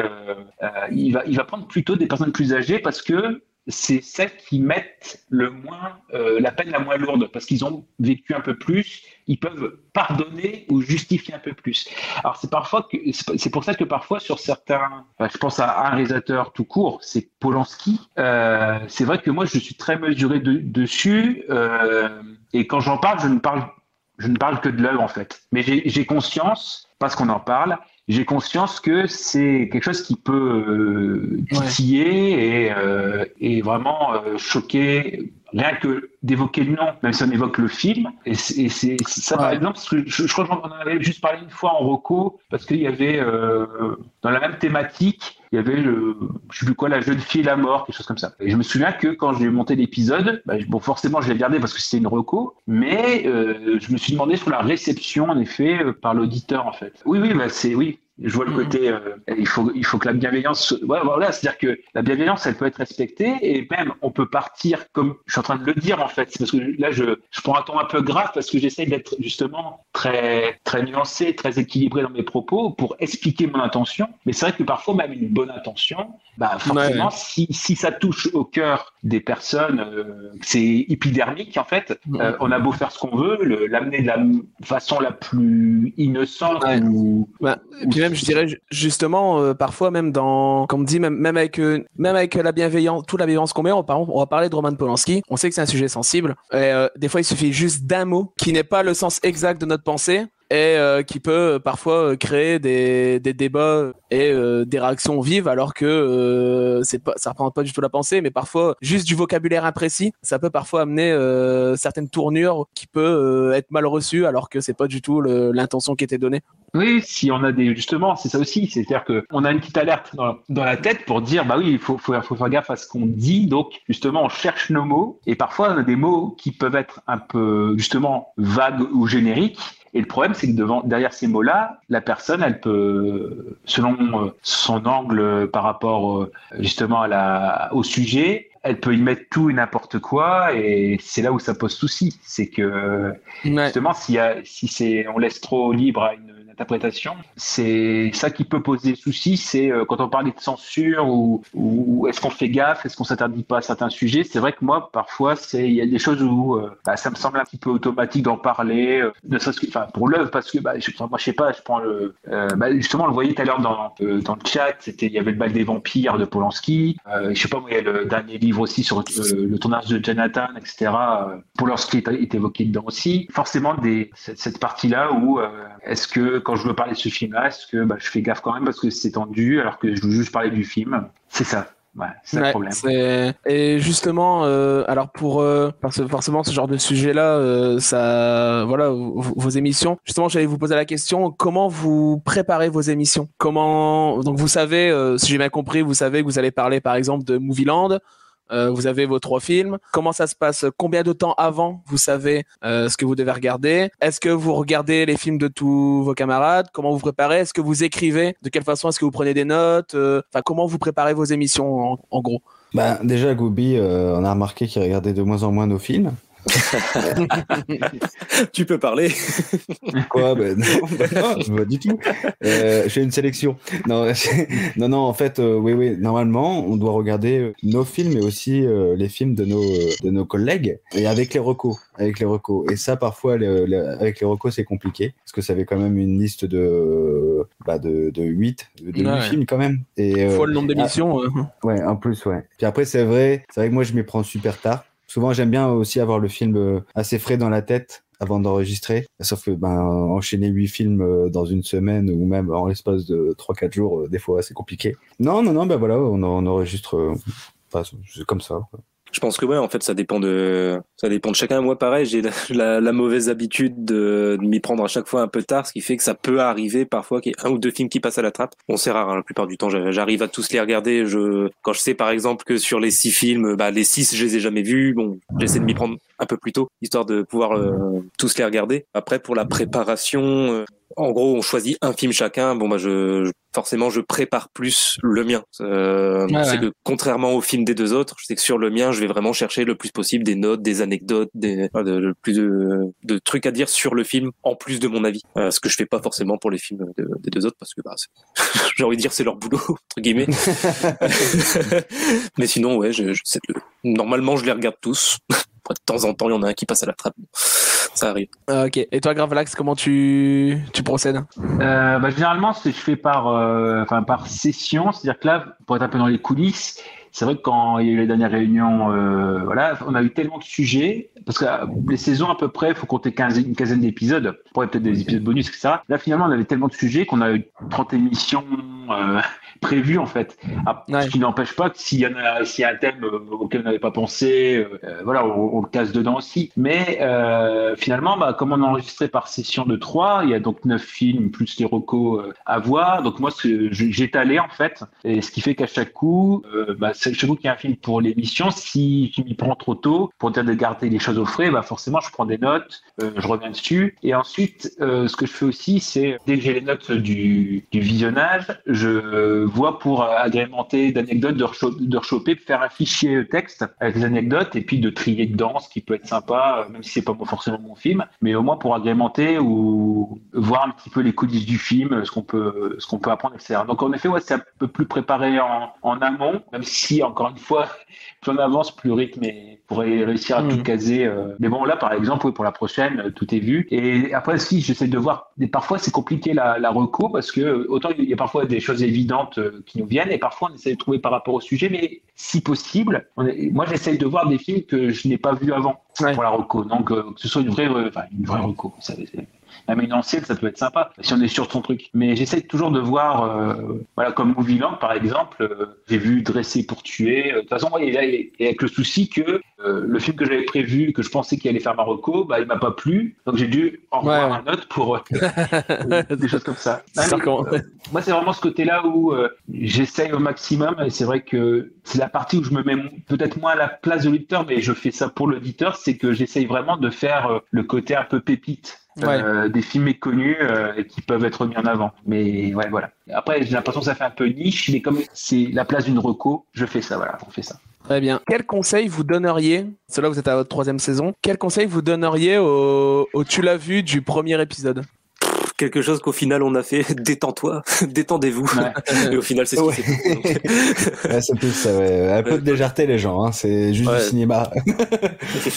quand je réécoute vraiment les tout tout premiers épisodes, ça, enfin, en tout cas je parle pour moi, je sais que moi quand je me ré- réécoute sur les tout premiers, euh, je sens que j'étais quand même un peu tendu au début, et pas totalement à l'aise après aussi parce qu'on se connaissait moins. Enfin, Casa je le connaissais déjà euh, parce qu'on était à la fac ensemble. Gravelax je le connaissais un peu moins, on, on se connaissait bien sûr, on était dans le ciné club, mais je le connaissais moins que Casa en tout cas, et euh, donc j'étais forcément un peu moins à l'aise. Après c'est rapidement ça, ça s'est détendu donc tant mieux. Mais oui la différence Et- entre les premiers et maintenant. euh, c'est- surtout le, la façon dont vous rebondissez les uns les autres en fait. Euh, les premiers, forcément, euh, j'imagine, on connaît pas, on se met dedans. Et euh, du coup, c'était très euh, carré. C'était son film à lui, son film à lui, son film à lui. Et là maintenant, ça rebondit beaucoup plus. Et ça fait plus ping-pong en fait. Donc, euh, on ressent vraiment l'aspect discussion plus que plus qu'au début. Et quand je dis au début, ça, pour moi, ça a duré les deux trois premiers épisodes. Hein, forcément, c'est les, mais euh, même au fil de la première saison, euh, on voyait déjà l'évolution, quoi. Forcément, je pense que c'était votre paraît. premier, Ouais. rien que votre premier jour d'enregistrement, en fait, j'imagine que ça doit être ça, en fait, les premiers épisodes. C'est ça. C'est trouver le ton, hein, c'est pas forcément évident dès le départ de savoir où on va. Hein. Ouais, non, c'est On clair. part d'un- Et de toute façon, on le voit dans, comment dire, dans la première saison, c'est quand on est dans, au milieu, quand on, on passe à l'épisode des top flops, qui en fait a été enregistré en dernier, Mm. mais qui, de façon assez logique, on l'a mis en fin d'année, donc ça- le montage était beaucoup plus rapide, euh, parce que c'était un sacré, un sacré morceau quand même. Euh, en pleine saison, on sent une rupture parce que c'est un épisode super détendu, bon, plus c'est stick, mais ça c'est un peu à part. Et après, on revient à des épisodes qui étaient enregistrés avant, où on était plus carré, etc. Et, et oui, oui, ça, ça s'ensuit. Mais après, c'est pareil, c'est le podcast, on, on se demandait aussi où ça, où ça allait et trouver notre ton, parce que c'est pareil, euh, c'est pas évident non plus euh, de partir Non. et de dire, bah ouais, qu'est-ce que ça va donner Et surtout quand on est plusieurs, parce que forcément, euh, on on rebondit sur les autres, on ne sait pas forcément comment les autres vont réagir. À... J'imagine que c'est c'est forcément plus plus compliqué. Autre autre sujet. Est-ce qu'il existe dans les donc euh, euh, chez votre hébergeur de podcast, est-ce qu'il existe un moyen de vous voyez co- comme YouTube, YouTube on, on, on regarde les likes, on regarde le nombre d'abonnés, ça permet de quantifier un peu l'audience. Hein, euh. Est-ce qu'il existe un moyen comme ça euh, sur votre euh, sur votre hébergeur? Et si oui, est-ce que vous vous attachez régulièrement à regarder là où vous en êtes? Est-ce que vous regardez le, votre régulièrement votre nombre d'écoutes? Comment c'est quoi votre position par rapport à tout ça? Alors bah c'est oui, c'est moi qui est là, enfin pas la, la main, mais c'est moi qui, comme c'est moi qui m'occupe de poster, etc. Voilà, c'est j'ai accès à ça. En effet, on a avec PodCloud, c'est le, on a accès justement au nombre d'écoutes, forcément. Ce qui est toujours rassurant, c'est que quand l'épisode euh, sort euh, jour 1 on a notre nombre régulier d'auditeurs qui ne- et d'auditrices qui ne qui, enfin, qui, ne bougent pas, qui est toujours on a toujours un socle. Alors euh, voilà, pas forcément modeste, euh, mais euh, qui qui est là et qui plus est, c'est ce qu'on voit aussi, c'est-à-dire que peu à peu,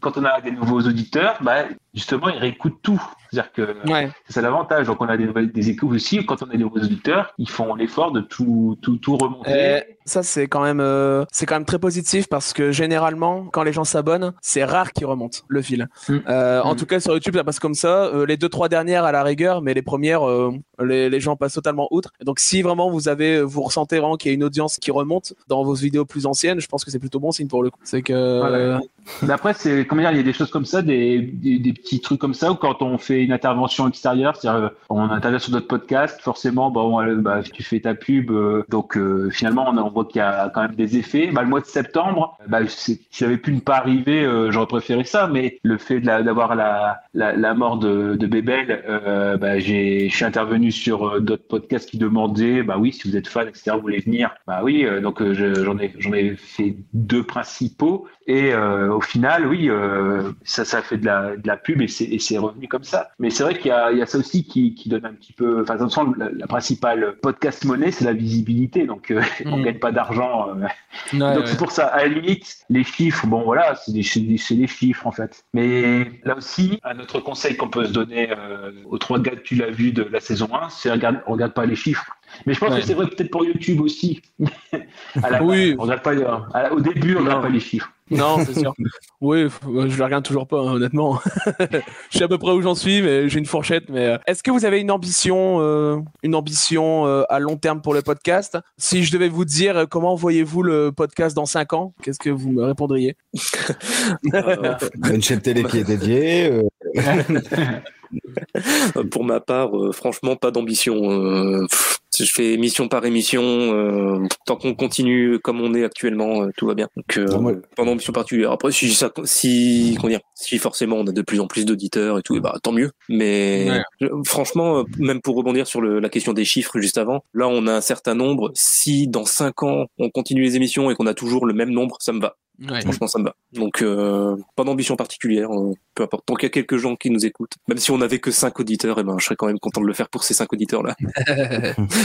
Non, parce que au- au-delà de ça, euh, c'est vrai que euh, je vais pas dire, c'est bête à dire, mais je pense que c'est vrai pour chaque chose. Faut le faire, euh, faut le faire d'abord pour nous. Mm. Et par exemple, le fait de, faire des recherches pour des films, etc., ça nous permet à nous déjà de voir le film autrement qu'on l'aurait vu en juste regardant et Mm. aller passer à autre chose. Ouais, Là, après, on creuse. Et par exemple, moi, avoir euh, bossé sur la règle du jeu de Renoir, euh, dont je repoussais sans cesse le, le visionnement, bah non seulement je l'ai vu et bon voilà je l'ai vu pour le podcast, mais je l'aurais vu un jour ou l'autre. Mais là non seulement je l'ai vu et j'ai pu fouiller et voir toute la richesse du film. Et encore, je suppose que j'ai vu que le tout début de ce qu'il pouvait être dit sur ce film-là, mais au moins j'ai creusé et j'ai apprécié le film dans une autre dimension que si euh, il n'y avait pas eu podcast par exemple. Ouais, non, je comprends. Rien que J'ai- pour- rien que pour ça, on est déjà gagnant. C'est sûr. Tout à l'heure, il y a Léo qui posait une question, et c'est en lien avec celle que je vais vous poser. Euh, Est-ce que vous avez été influencé par d'autres podcasts pour concevoir le vote? Donc, par exemple, Nos Ciné qui est cité. Et en lien, euh, je voulais vous poser, alors vous avez un peu répondu en, partie. Quel podcast suivez-vous? Euh, Aimez-vous écouter? Et est-ce qu'il vous arrive d'être en contact avec d'autres podcasts existants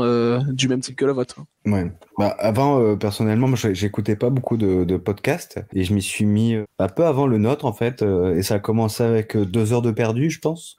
Euh, deux heures de perdu, euh, qui est vraiment, euh, qui est vraiment super sympa à écouter. Ensuite, euh, c'était, euh... oh, j'ai un trou de mémoire. Bon, en tout cas, maintenant, en fait, tous les jours, euh, Euh, quasiment, on découvre des podcasts différents. Tu me parlais beaucoup de Parlons Péloche à l'époque. Parlons Péloche, voilà un trou de mémoire. Voilà. Mm. Parlons Péloche, exactement. C'est Goubi.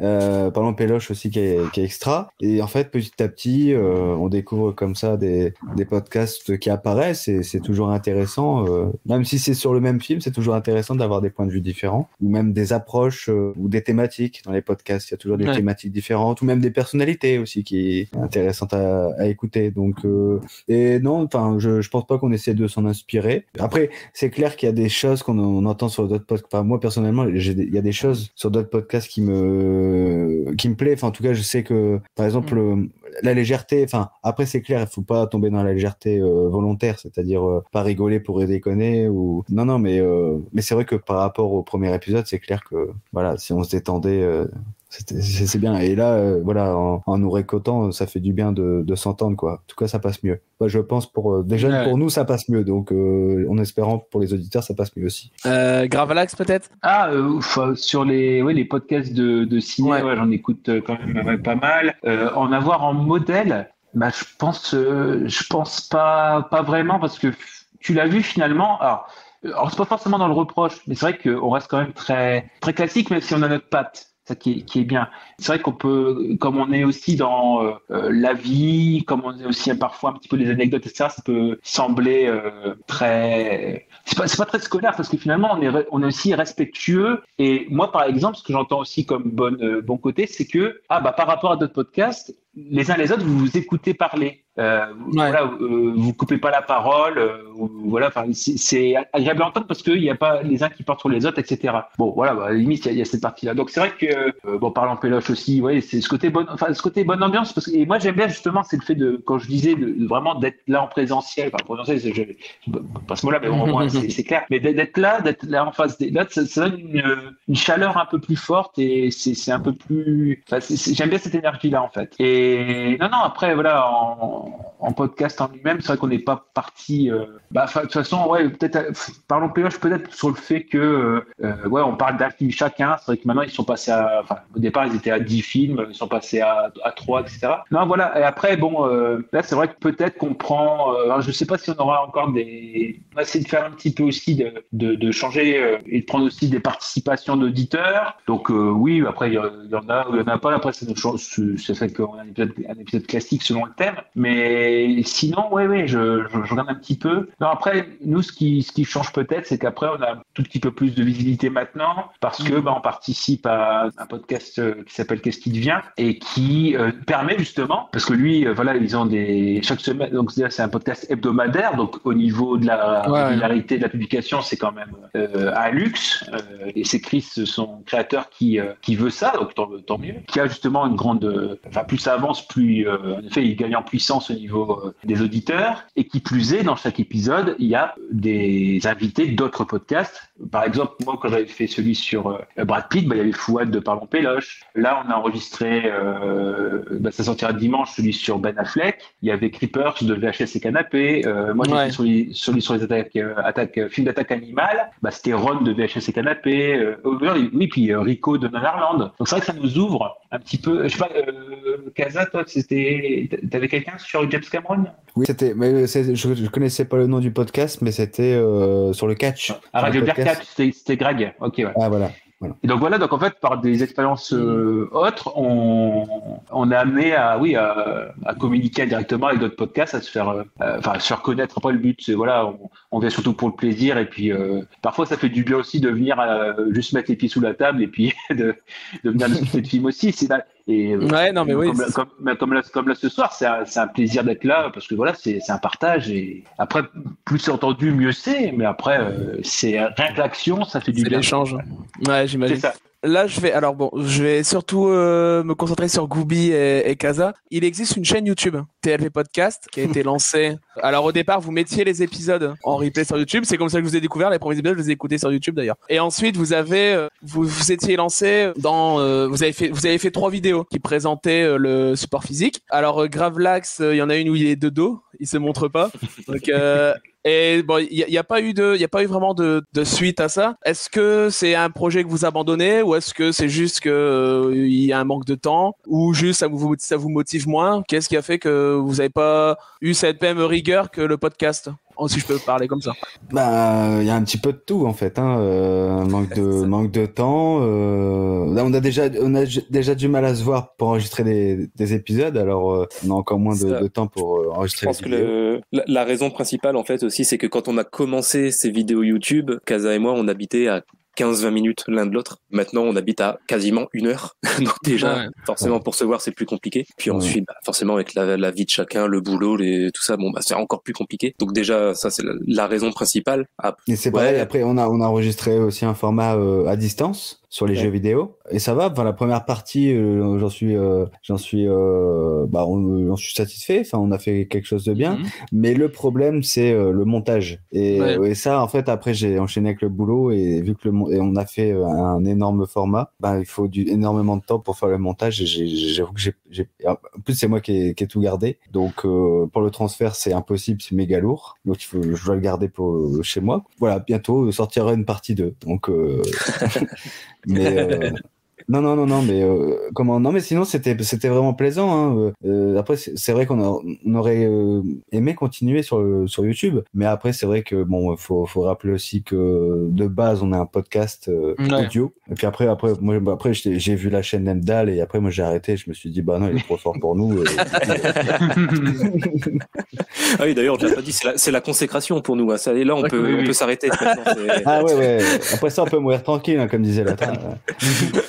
Euh, et justement, par rapport à cette expérience YouTube, Gravelax, toi, tu t'étais pas lancé, hormis cette apparition où on te voit pas. Est-ce qu'il y avait des raisons particulières? Est-ce que tu juste euh, YouTube, ça te tentait pas ou? Ah, bah, c'est clair que moi, c'est vrai que euh, à la base, j'étais parti sur quelque chose de podcast audio parce que je sais déjà que le, voilà, le, la partie montage audio, euh, moi, ça me prend du temps parce que, voilà, par exemple, je- ce que je dis, quand on a, je sais pas moi, un épisode de deux heures et demie à la source, euh, si on enlève les e, les répétitions, les, si- Ouais. les silences pour donner un peu plus rythme, bah, on perd facilement une demi-heure. Et en fait, rien que travailler sur un épisode euh, audio, le montage, nettoyage euh, et, et toute la post-prod après, euh, amplification, compression, etc., pour que ce soit agréable, et puis l'habillage musical aussi, c'est que c'est du boulot. Donc, rien que ça, ça, prend du temps. Et après, je sais justement, oui, que cette partie-là de la partie vidéo, bah oui, moi, comment dire, j'ai toujours été pour que, forcément, je, je, je suis personne pour interdire à, à et Kaza de, de le faire, c'est pas ça. Ils ont voulu le faire, tant mieux, mais c'est vrai que euh, moi, ça aurait été peut-être compliqué de les épauler pleinement parce que je sais que, à part la participation, soit pour faire le sujet, s'il y avait un sujet à faire, donner un coup de main, il n'y a pas de problème. Et après, je sais que pour le montage, etc., j'aurais pas pu euh, donner Ouais. le coup de main. Donc c'est vrai que euh, si c'est juste pour venir et puis après les laisser avec le, entre guillemets, le bébé dans les, dans les bras et puis débrouillez-vous, c'était voilà le le côté un peu, un peu honnête de la chose. Mais c'est vrai que c'est pas forcément une occasion loupée, mais parce que c'est vrai que, enfin, je sais pas si on peut le dire, mais ouais, on va dire que comme j'étais en contact aussi avec Sylvain de Gardiens du cinéma, c'est vrai qu'il nous avait aussi proposé de, de faire partie de la galaxie des gardiens entre guillemets. Et oui, c'est faute de temps, quoi, parce que moi de mon côté, je pouvais pas rajouter ça. Google Ouais. et Casa, c'est vrai qu'on a été très hon- honorés de, de cette proposition-là, mais c'est vrai que sur YouTube, la règle c'est la régularité et euh, euh, déjà, moi je le vois pour le podcast audio, le fait qu'on soit passé de une fois par semaine à une fois toutes les deux semaines à une fois tous les mois, c'est bon, on, on joue avec la régularité, mais euh, là en vidéo, je veux dire sur YouTube, ça pardonne encore moins, quoi. Donc euh, et, et surtout que là, on était peut-être, enfin, je pense qu'on aurait eu quand même une attitude de une marge de manœuvre, mais euh, on aurait eu l'idée peut-être de, c'est pas forcément de devoir rendre des comptes, mais justement si on fait euh, une vidéo et puis qu'on revient trois mois après, puis quatre mois après, Ouais. etc. Voilà, au moins là, Ouais. bon, on veut dire moi avec le podcast audio, moi l'avantage c'est que bah on se concerte et puis bah voilà, c'est que si on, si on peut pas se voir, c'est qu'on peut pas se voir et puis on publie quand on quand on a publié des choses aussi quoi voilà. Donc on essaie, on a déjà une discipline avec le podcast audio de mon côté. Pour moi, euh, YouTube c'est encore une autre aventure et c'est d'autres contraintes. Ouais, ouais, Voilà. c'est clair. Justement, sur YouTube, euh, comme on est sur la plateforme, je profite pour vous poser ces questions. Est-ce qu'il y a des chaînes, j'imagine que oui, des chaînes YouTube ciné que vous suivez, que vous adorez suivre? Est-ce que vous pouvez chacun me citer une ou deux chaînes euh, que vous adorez? Gooby, par exemple. Bah moi, un peu comme toi, comme tu disais tout à l'heure, le quasiment les seuls que je regarde très très assidûment et dont je rate aucune vidéo, c'est les Gardiens. Bon, après, bon, il y en a quelques autres que je regarde, dont je regarde pas forcément tout, mais que j'aime bien. Par exemple, Durandal, j'aime bien. Sais qu'il y en a beaucoup qui le critiquent. Moi, j'aime bien parce que, en fait, je suis rarement rarement d'accord avec lui, mais je trouve qu'il se défend toujours extrêmement bien. J'aime toujours ses arguments, même quand j'ai pas le même avis. Donc, euh, ça, ça reste un des youtubeurs que je préfère regarder. Mais sinon, oui, les, les Gardiens du cinéma, ça reste mes chouchous.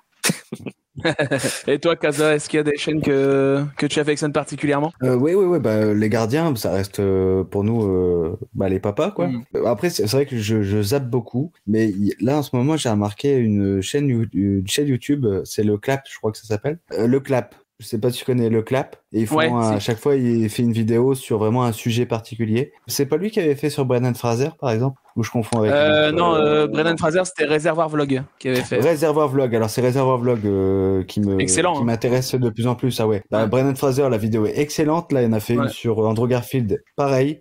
Il, avait fait, il y en a fait deux sur Tom Cruise aussi. Euh, il avait ouais, fait sur. Stallone. Si, alors lui, il va, il va sortir une vidéo tous les. il est pas, il est pas régulier. Hein, c'est pas, il surfe pas sur de l'actu ou autre. Mais par Mhm. contre, c'est des documentaires hein, clairement et c'est Ah ultra qualitatif. hein. Et toi, Gravelax, est-ce qu'il y a des chaînes que tu affectionnes particulièrement? Alors oui, oui, dans les, bon, forcément les gardiens, voilà. Ensuite, euh, dans la partie quand il fait un peu, un peu plus de documentaires ou de vidéos concept, c'est le fossoyeur de film, forcément, c'est le, Mhm. le classique des classiques. Sinon, oui, oui, euh, moi après le côté un peu bisseux, j'aime bien le point du bis. Il y a aussi Monsieur Bobine, le cinéma de Monsieur Bobine. Ouais, ouais. Et dans euh, ceux qui, comment dire, euh, à part la chaîne de Handel, dans les petits, petits jeunes que, que j'aime bien et qui devraient avoir plus d'exposition, notamment, je trouve qu'il fait des vidéos, euh, pour moi, il se creuse un petit peu les, les ménages. Il y a, euh, c'est Nicolas Delage Ouais. Ouais, Et, justement, euh, j'ai Mr. regardé une Cult. vidéo de lui tout à l'heure. et Mister Cult, qui je trouve n'a pas assez de vues, euh, à mon avis. Mister quoi, Cult, ouais, qui fait, complètement. Et qui pourtant euh, voilà des sujets quand même assez passionnants et des, analyses bien enfin puis il y a du taf quoi. Et c'est dommage je trouve que quand je fais des recherches pour justement certains films euh, je trouve bah, je crois que c'est lui qui faisait le comparatif entre euh, les diaboliques et psychose plus le, remake des diaboliques avec Afro avec Sharon Stone et Adjani et il a fait un super boulot et il y avait à l'époque une centaine de vues je trouve que c'est quand même c'est pas mérité quoi. donc Mister Cult moi si je peux le Et est-ce qu'il y a une chaîne YouTube cinéma que vous êtes désabonné Oh là, c'est le Ouais. moment fâcheux là. je sais Ah. même pas si j'ai envie de répondre à cette question. Bah, bah, Si vous voulez, moi je peux commencer à répondre. Par exemple, moi je Ah, me bah, suis abonné de Reggie le Gorilla, par exemple. La même. Oui. Parce que c'est pas voilà, euh, j'ai rien contre le bonhomme, hein, il doit être très sympathique, c'est pas la question. Mais euh, sa façon de de voir le cinéma et euh, enfin ses propositions en tant que vidéaste me, ne me tentent pas du tout. Quoi. Pareil. Mm. Exactement pareil. J'étais abonné et je me suis rendu compte que j'étais tellement à l'opposé de lui en termes de philosophie et de rapport au cinéma que j'ai fini par me désabonner parce que j'en pouvais plus. même pas que sur le cinéma en fait. Hein. Ouais. Euh, moi, je suis aussi sur Twitter et tu te rendais compte que même euh, sur d'autres euh, éléments, euh, enfin sur d'autres euh, sujets, euh, c'était c'était quand même un sacré morceau quoi. Mais ce qui est terrible avec Twitter, c'est que même si tu te désamodes du gars, t'as quand même des retweets Mm. euh, de ses. En fait, tu vois encore ses tweets parce que t'as les mecs qui réagissent à ses tweets et donc au final, il réussit son pari. Hein. Il réussit son Ouais, buzz, bah, c'est fois. il buzz, hein, c'est clair. Moi, c'est pareil. ouais, je- Et non, parce que c'était vraiment des. Il y avait des vidéos comme ça de bilan d'entreprise. euh, J'ai fait autant. Euh, moi, mon but, c'est de. Bon, après, après, on peut dire que au moins, il avance Ouais. pas euh, masqué. C'est-à-dire que le but, Mhm. c'est de faire du du biz avec ça. Et puis. Ouais, c'est assumé, voilà, en fait. C'est vrai. Voilà. Mais après, c'est dans le personnage en lui-même. Moi, je vois, il y avait. euh, c'est quand Merej avait attaqué In the Panda que In the Panda était venu dans le live. Ouais. Euh, voilà, et que Rêve le Gorilla était juste là avant et qui s'est bien barré euh, pour pas parler à Enzo Panda. Et finalement, euh, il était encore dans le chat en train de faire des coups bas. Euh, voilà, lui dis bah si tu as quelque chose à dire, tu, tu viens le dire, quoi. Tu t'as pas dans le dos, quoi. Après, il y a Ah bon. eu une, une chaîne, alors celle-là, je me suis même pas abonné. Pourtant, il a, alors je sais pas combien il a d'abonnés, mais il est assez connu. C'est l'Icarion Rock. Je connais pas. Je sais pas si pas vous connaissez pas. Alors c'est bon, il, il a pas mal d'abonnés, hein. mais si vous voulez, il est, euh, il voit le cinéma seulement sur un prisme social. C'est-à-dire que, euh, par exemple, il va, il, va ne pas aimer un film euh, juste parce qu'à un moment donné, il va trouver que euh, tel plan sur telle nana c'est dégradant pour la femme, alors il va occulter. euh, par exemple, il est capable de dire Pulp Fiction, euh, c'est une dope parce que euh, Uma Thurman femme fatale, la femme n'est pas qu'une femme fatale, etc. Hmm. Enfin, vous voyez, c'est les tweets en écriture, en écriture inclusive, etc., etc. Enfin, c'est Ouais, ouais. Donc euh, c'est une drôle de enfin c'est une drôle de façon de voir le cinéma parce que il le voit même pas d'un point de vue technique, d'un point de vue sensibilité pour le coup, mais vraiment c'est plutôt même du social mais politique en fait. Donc c'est assez étrange. euh. Après, moi, c'est juste celle où je me suis désabonné, mais vraiment parce que bah, je suis allé au bout du truc, c'était Dirty Tommy. Ouais, pareil. Ouais, Euh, ouais, J'hésitais à le dire, euh, on va pas commencer à partir sur pourquoi et Non, tout, parce non, que non, bon, on non. part sur des autres trucs, mais je peux plus non plus. Mais je crois que d'ailleurs, je crois que de tous ceux auxquels j'étais abonné, je crois que c'est les deux seuls, Rage le Gorilla et Dirty Tommy. Je pense que c'est les deux seuls dont je me suis désabonné. C'est rare que je me désabonne, mais là c'est vraiment Mm. les deux, les deux pour qui ça passait plus. Et euh, Léo, qui, qu'on en parlait tout à l'heure, il est passé dans le chat en début de live, un micro ciné, qui est vraiment excellent. Euh, je vous, c'est, c'est que des entretiens, c'est que du dialogue. Euh, il peut parler autant de Claude Sauté que de Zack Snyder. C'est toujours avec un auteur, c'est toujours avec un, donc c'est, c'est vraiment super intéressant. Et c'est la preuve aussi que sur YouTube, on n'est pas forcément obligé de parler de, de Spider-Man ou de Matrix pour intéresser, euh, intéresser l'audience parce que euh, il a en, un- en à peine un an, il a plus de 3000 abonnés. C'est que des que des échanges euh, comme ça. Et puis euh, on peut le voir sur d'autres chaînes YouTube parfois à, à vraiment partir en vrille. C'est vraiment un personnage excellent. Donc euh, je vous conseille vraiment et euh, Microciné euh, d'aller y faire un tour. C'est c'est vraiment une chaîne quali. Bah je pense qu'on arrive au bout de ce de ce, cet entretien. On est à 3 heures, donc c'est Ouais, voilà. c'est pas mal. Je crois que ça fait ça fait une ça fait une belle émission. euh, tu l'as vu Bah voilà, Euh, dans le Si temps. tu veux, tu, un conseil, si tu veux, tu peux découper la vidéo en trois morceaux. Euh, avant de vous laisser le mot de la fin, je voudrais remercier le chat pour sa participation. Alors c'est venu ça et tous ceux qui regarderont en replay également. Euh, N'hésitez pas à aller vous abonner sur les différentes plateformes. Ils vont faire la pub mieux que moi, mais de tu l'as vu. Je referai certainement une interview vérité avec un autre youtubeur. Euh, J'ai quelques contacts, mais je vous, tiendrai au courant très rapidement. De toute façon, comme je l'ai dit dans une autre, dans une autre interview, je, la chaîne va prendre la tournure live à 80%. Donc c'est-à-dire que même les petites critiques ciné que je peux faire, je les ferai en format live pour pouvoir dialoguer avec les gens et je ferai aussi des lives euh, un peu libre antenne euh, sur par exemple une thématique cinéma d'horreur. Je balance le lien dans le chat et puis euh, les personnes qui veulent venir parler d'un film d'horreur, on discute parce que je pense aussi que le cinéma c'est avant tout l'échange et et c'est ce qui m'éclate le plus. Alors le mot de la fin. Qui veut Merci. terminer? Merci beaucoup. Et euh, tu es le bienvenu, hein, si jamais, euh, pour participer hein, euh, à, aux- aux différents sujets. Donc, Ouais. euh, sur le podcast, hein, bien sûr. Et ouais, merci Et- encore. Et puis, bonne continuation euh, à ta chaîne YouTube. hein. On sera là. En tout cas, on, on Merci. veillera Il sur y a toi. aucun, il y a aucun souci. Et comme je dis, euh, je fais énormément de live. euh, Comme par exemple, j'ai dû faire des lives rétrospectives, etc. Si un jour vous êtes tenté par un live, que ce soit euh, tous les trois ou un, un d'entre vous, n'hésitez pas à venir. euh, euh, je vous proposerai forcément euh, dans l'année. Je sais que cette année, euh, faut voir au rythme, mais je vais me faire plusieurs lives euh, rétrospectives Spielberg que je vais découper en trois parce que la FIMO est immense. Donc si ça vous tente de participer à un live Spielberg ou un live du genre, euh, il y a aucun souci pour ma part. Avec plaisir. Cool. Donc, euh, ben, merci à vous les gars et pas- le chat. Vous savez ce qu'il vous reste à faire maintenant. Allez voir euh, Tu l'as vu podcast. Donc, euh, tu peux, euh, Gravelax, est-ce que tu peux me rappeler l'hébergeur Alors, c'est pas de cloud, mais après, sinon, on est disponible sur Apple Podcast, Podcast Addict, euh, Deezer, Spotify, euh, etc. Donc, oui, euh, on est présent dans toutes les bonnes, euh, bonnes crèmeries. Voilà. Très bien. Bonne nuit à tous parce que je pense que là il va être l'heure d'aller se, se coucher et puis euh, et puis bon, on se dit à très vite. Salut à tous. Avec plaisir. Salut. Bientôt. Salut. Au revoir. Bonne soirée. Stop Je dis stop On espère que cette interview vous a plu, que vous avez passé un bon moment en notre compagnie. Nous remercions encore Emdal de son accueil. On se retrouve au prochain épisode avec un mois qui sera consacré au film de complot. Sur ce, salut à vous, portez-vous bien.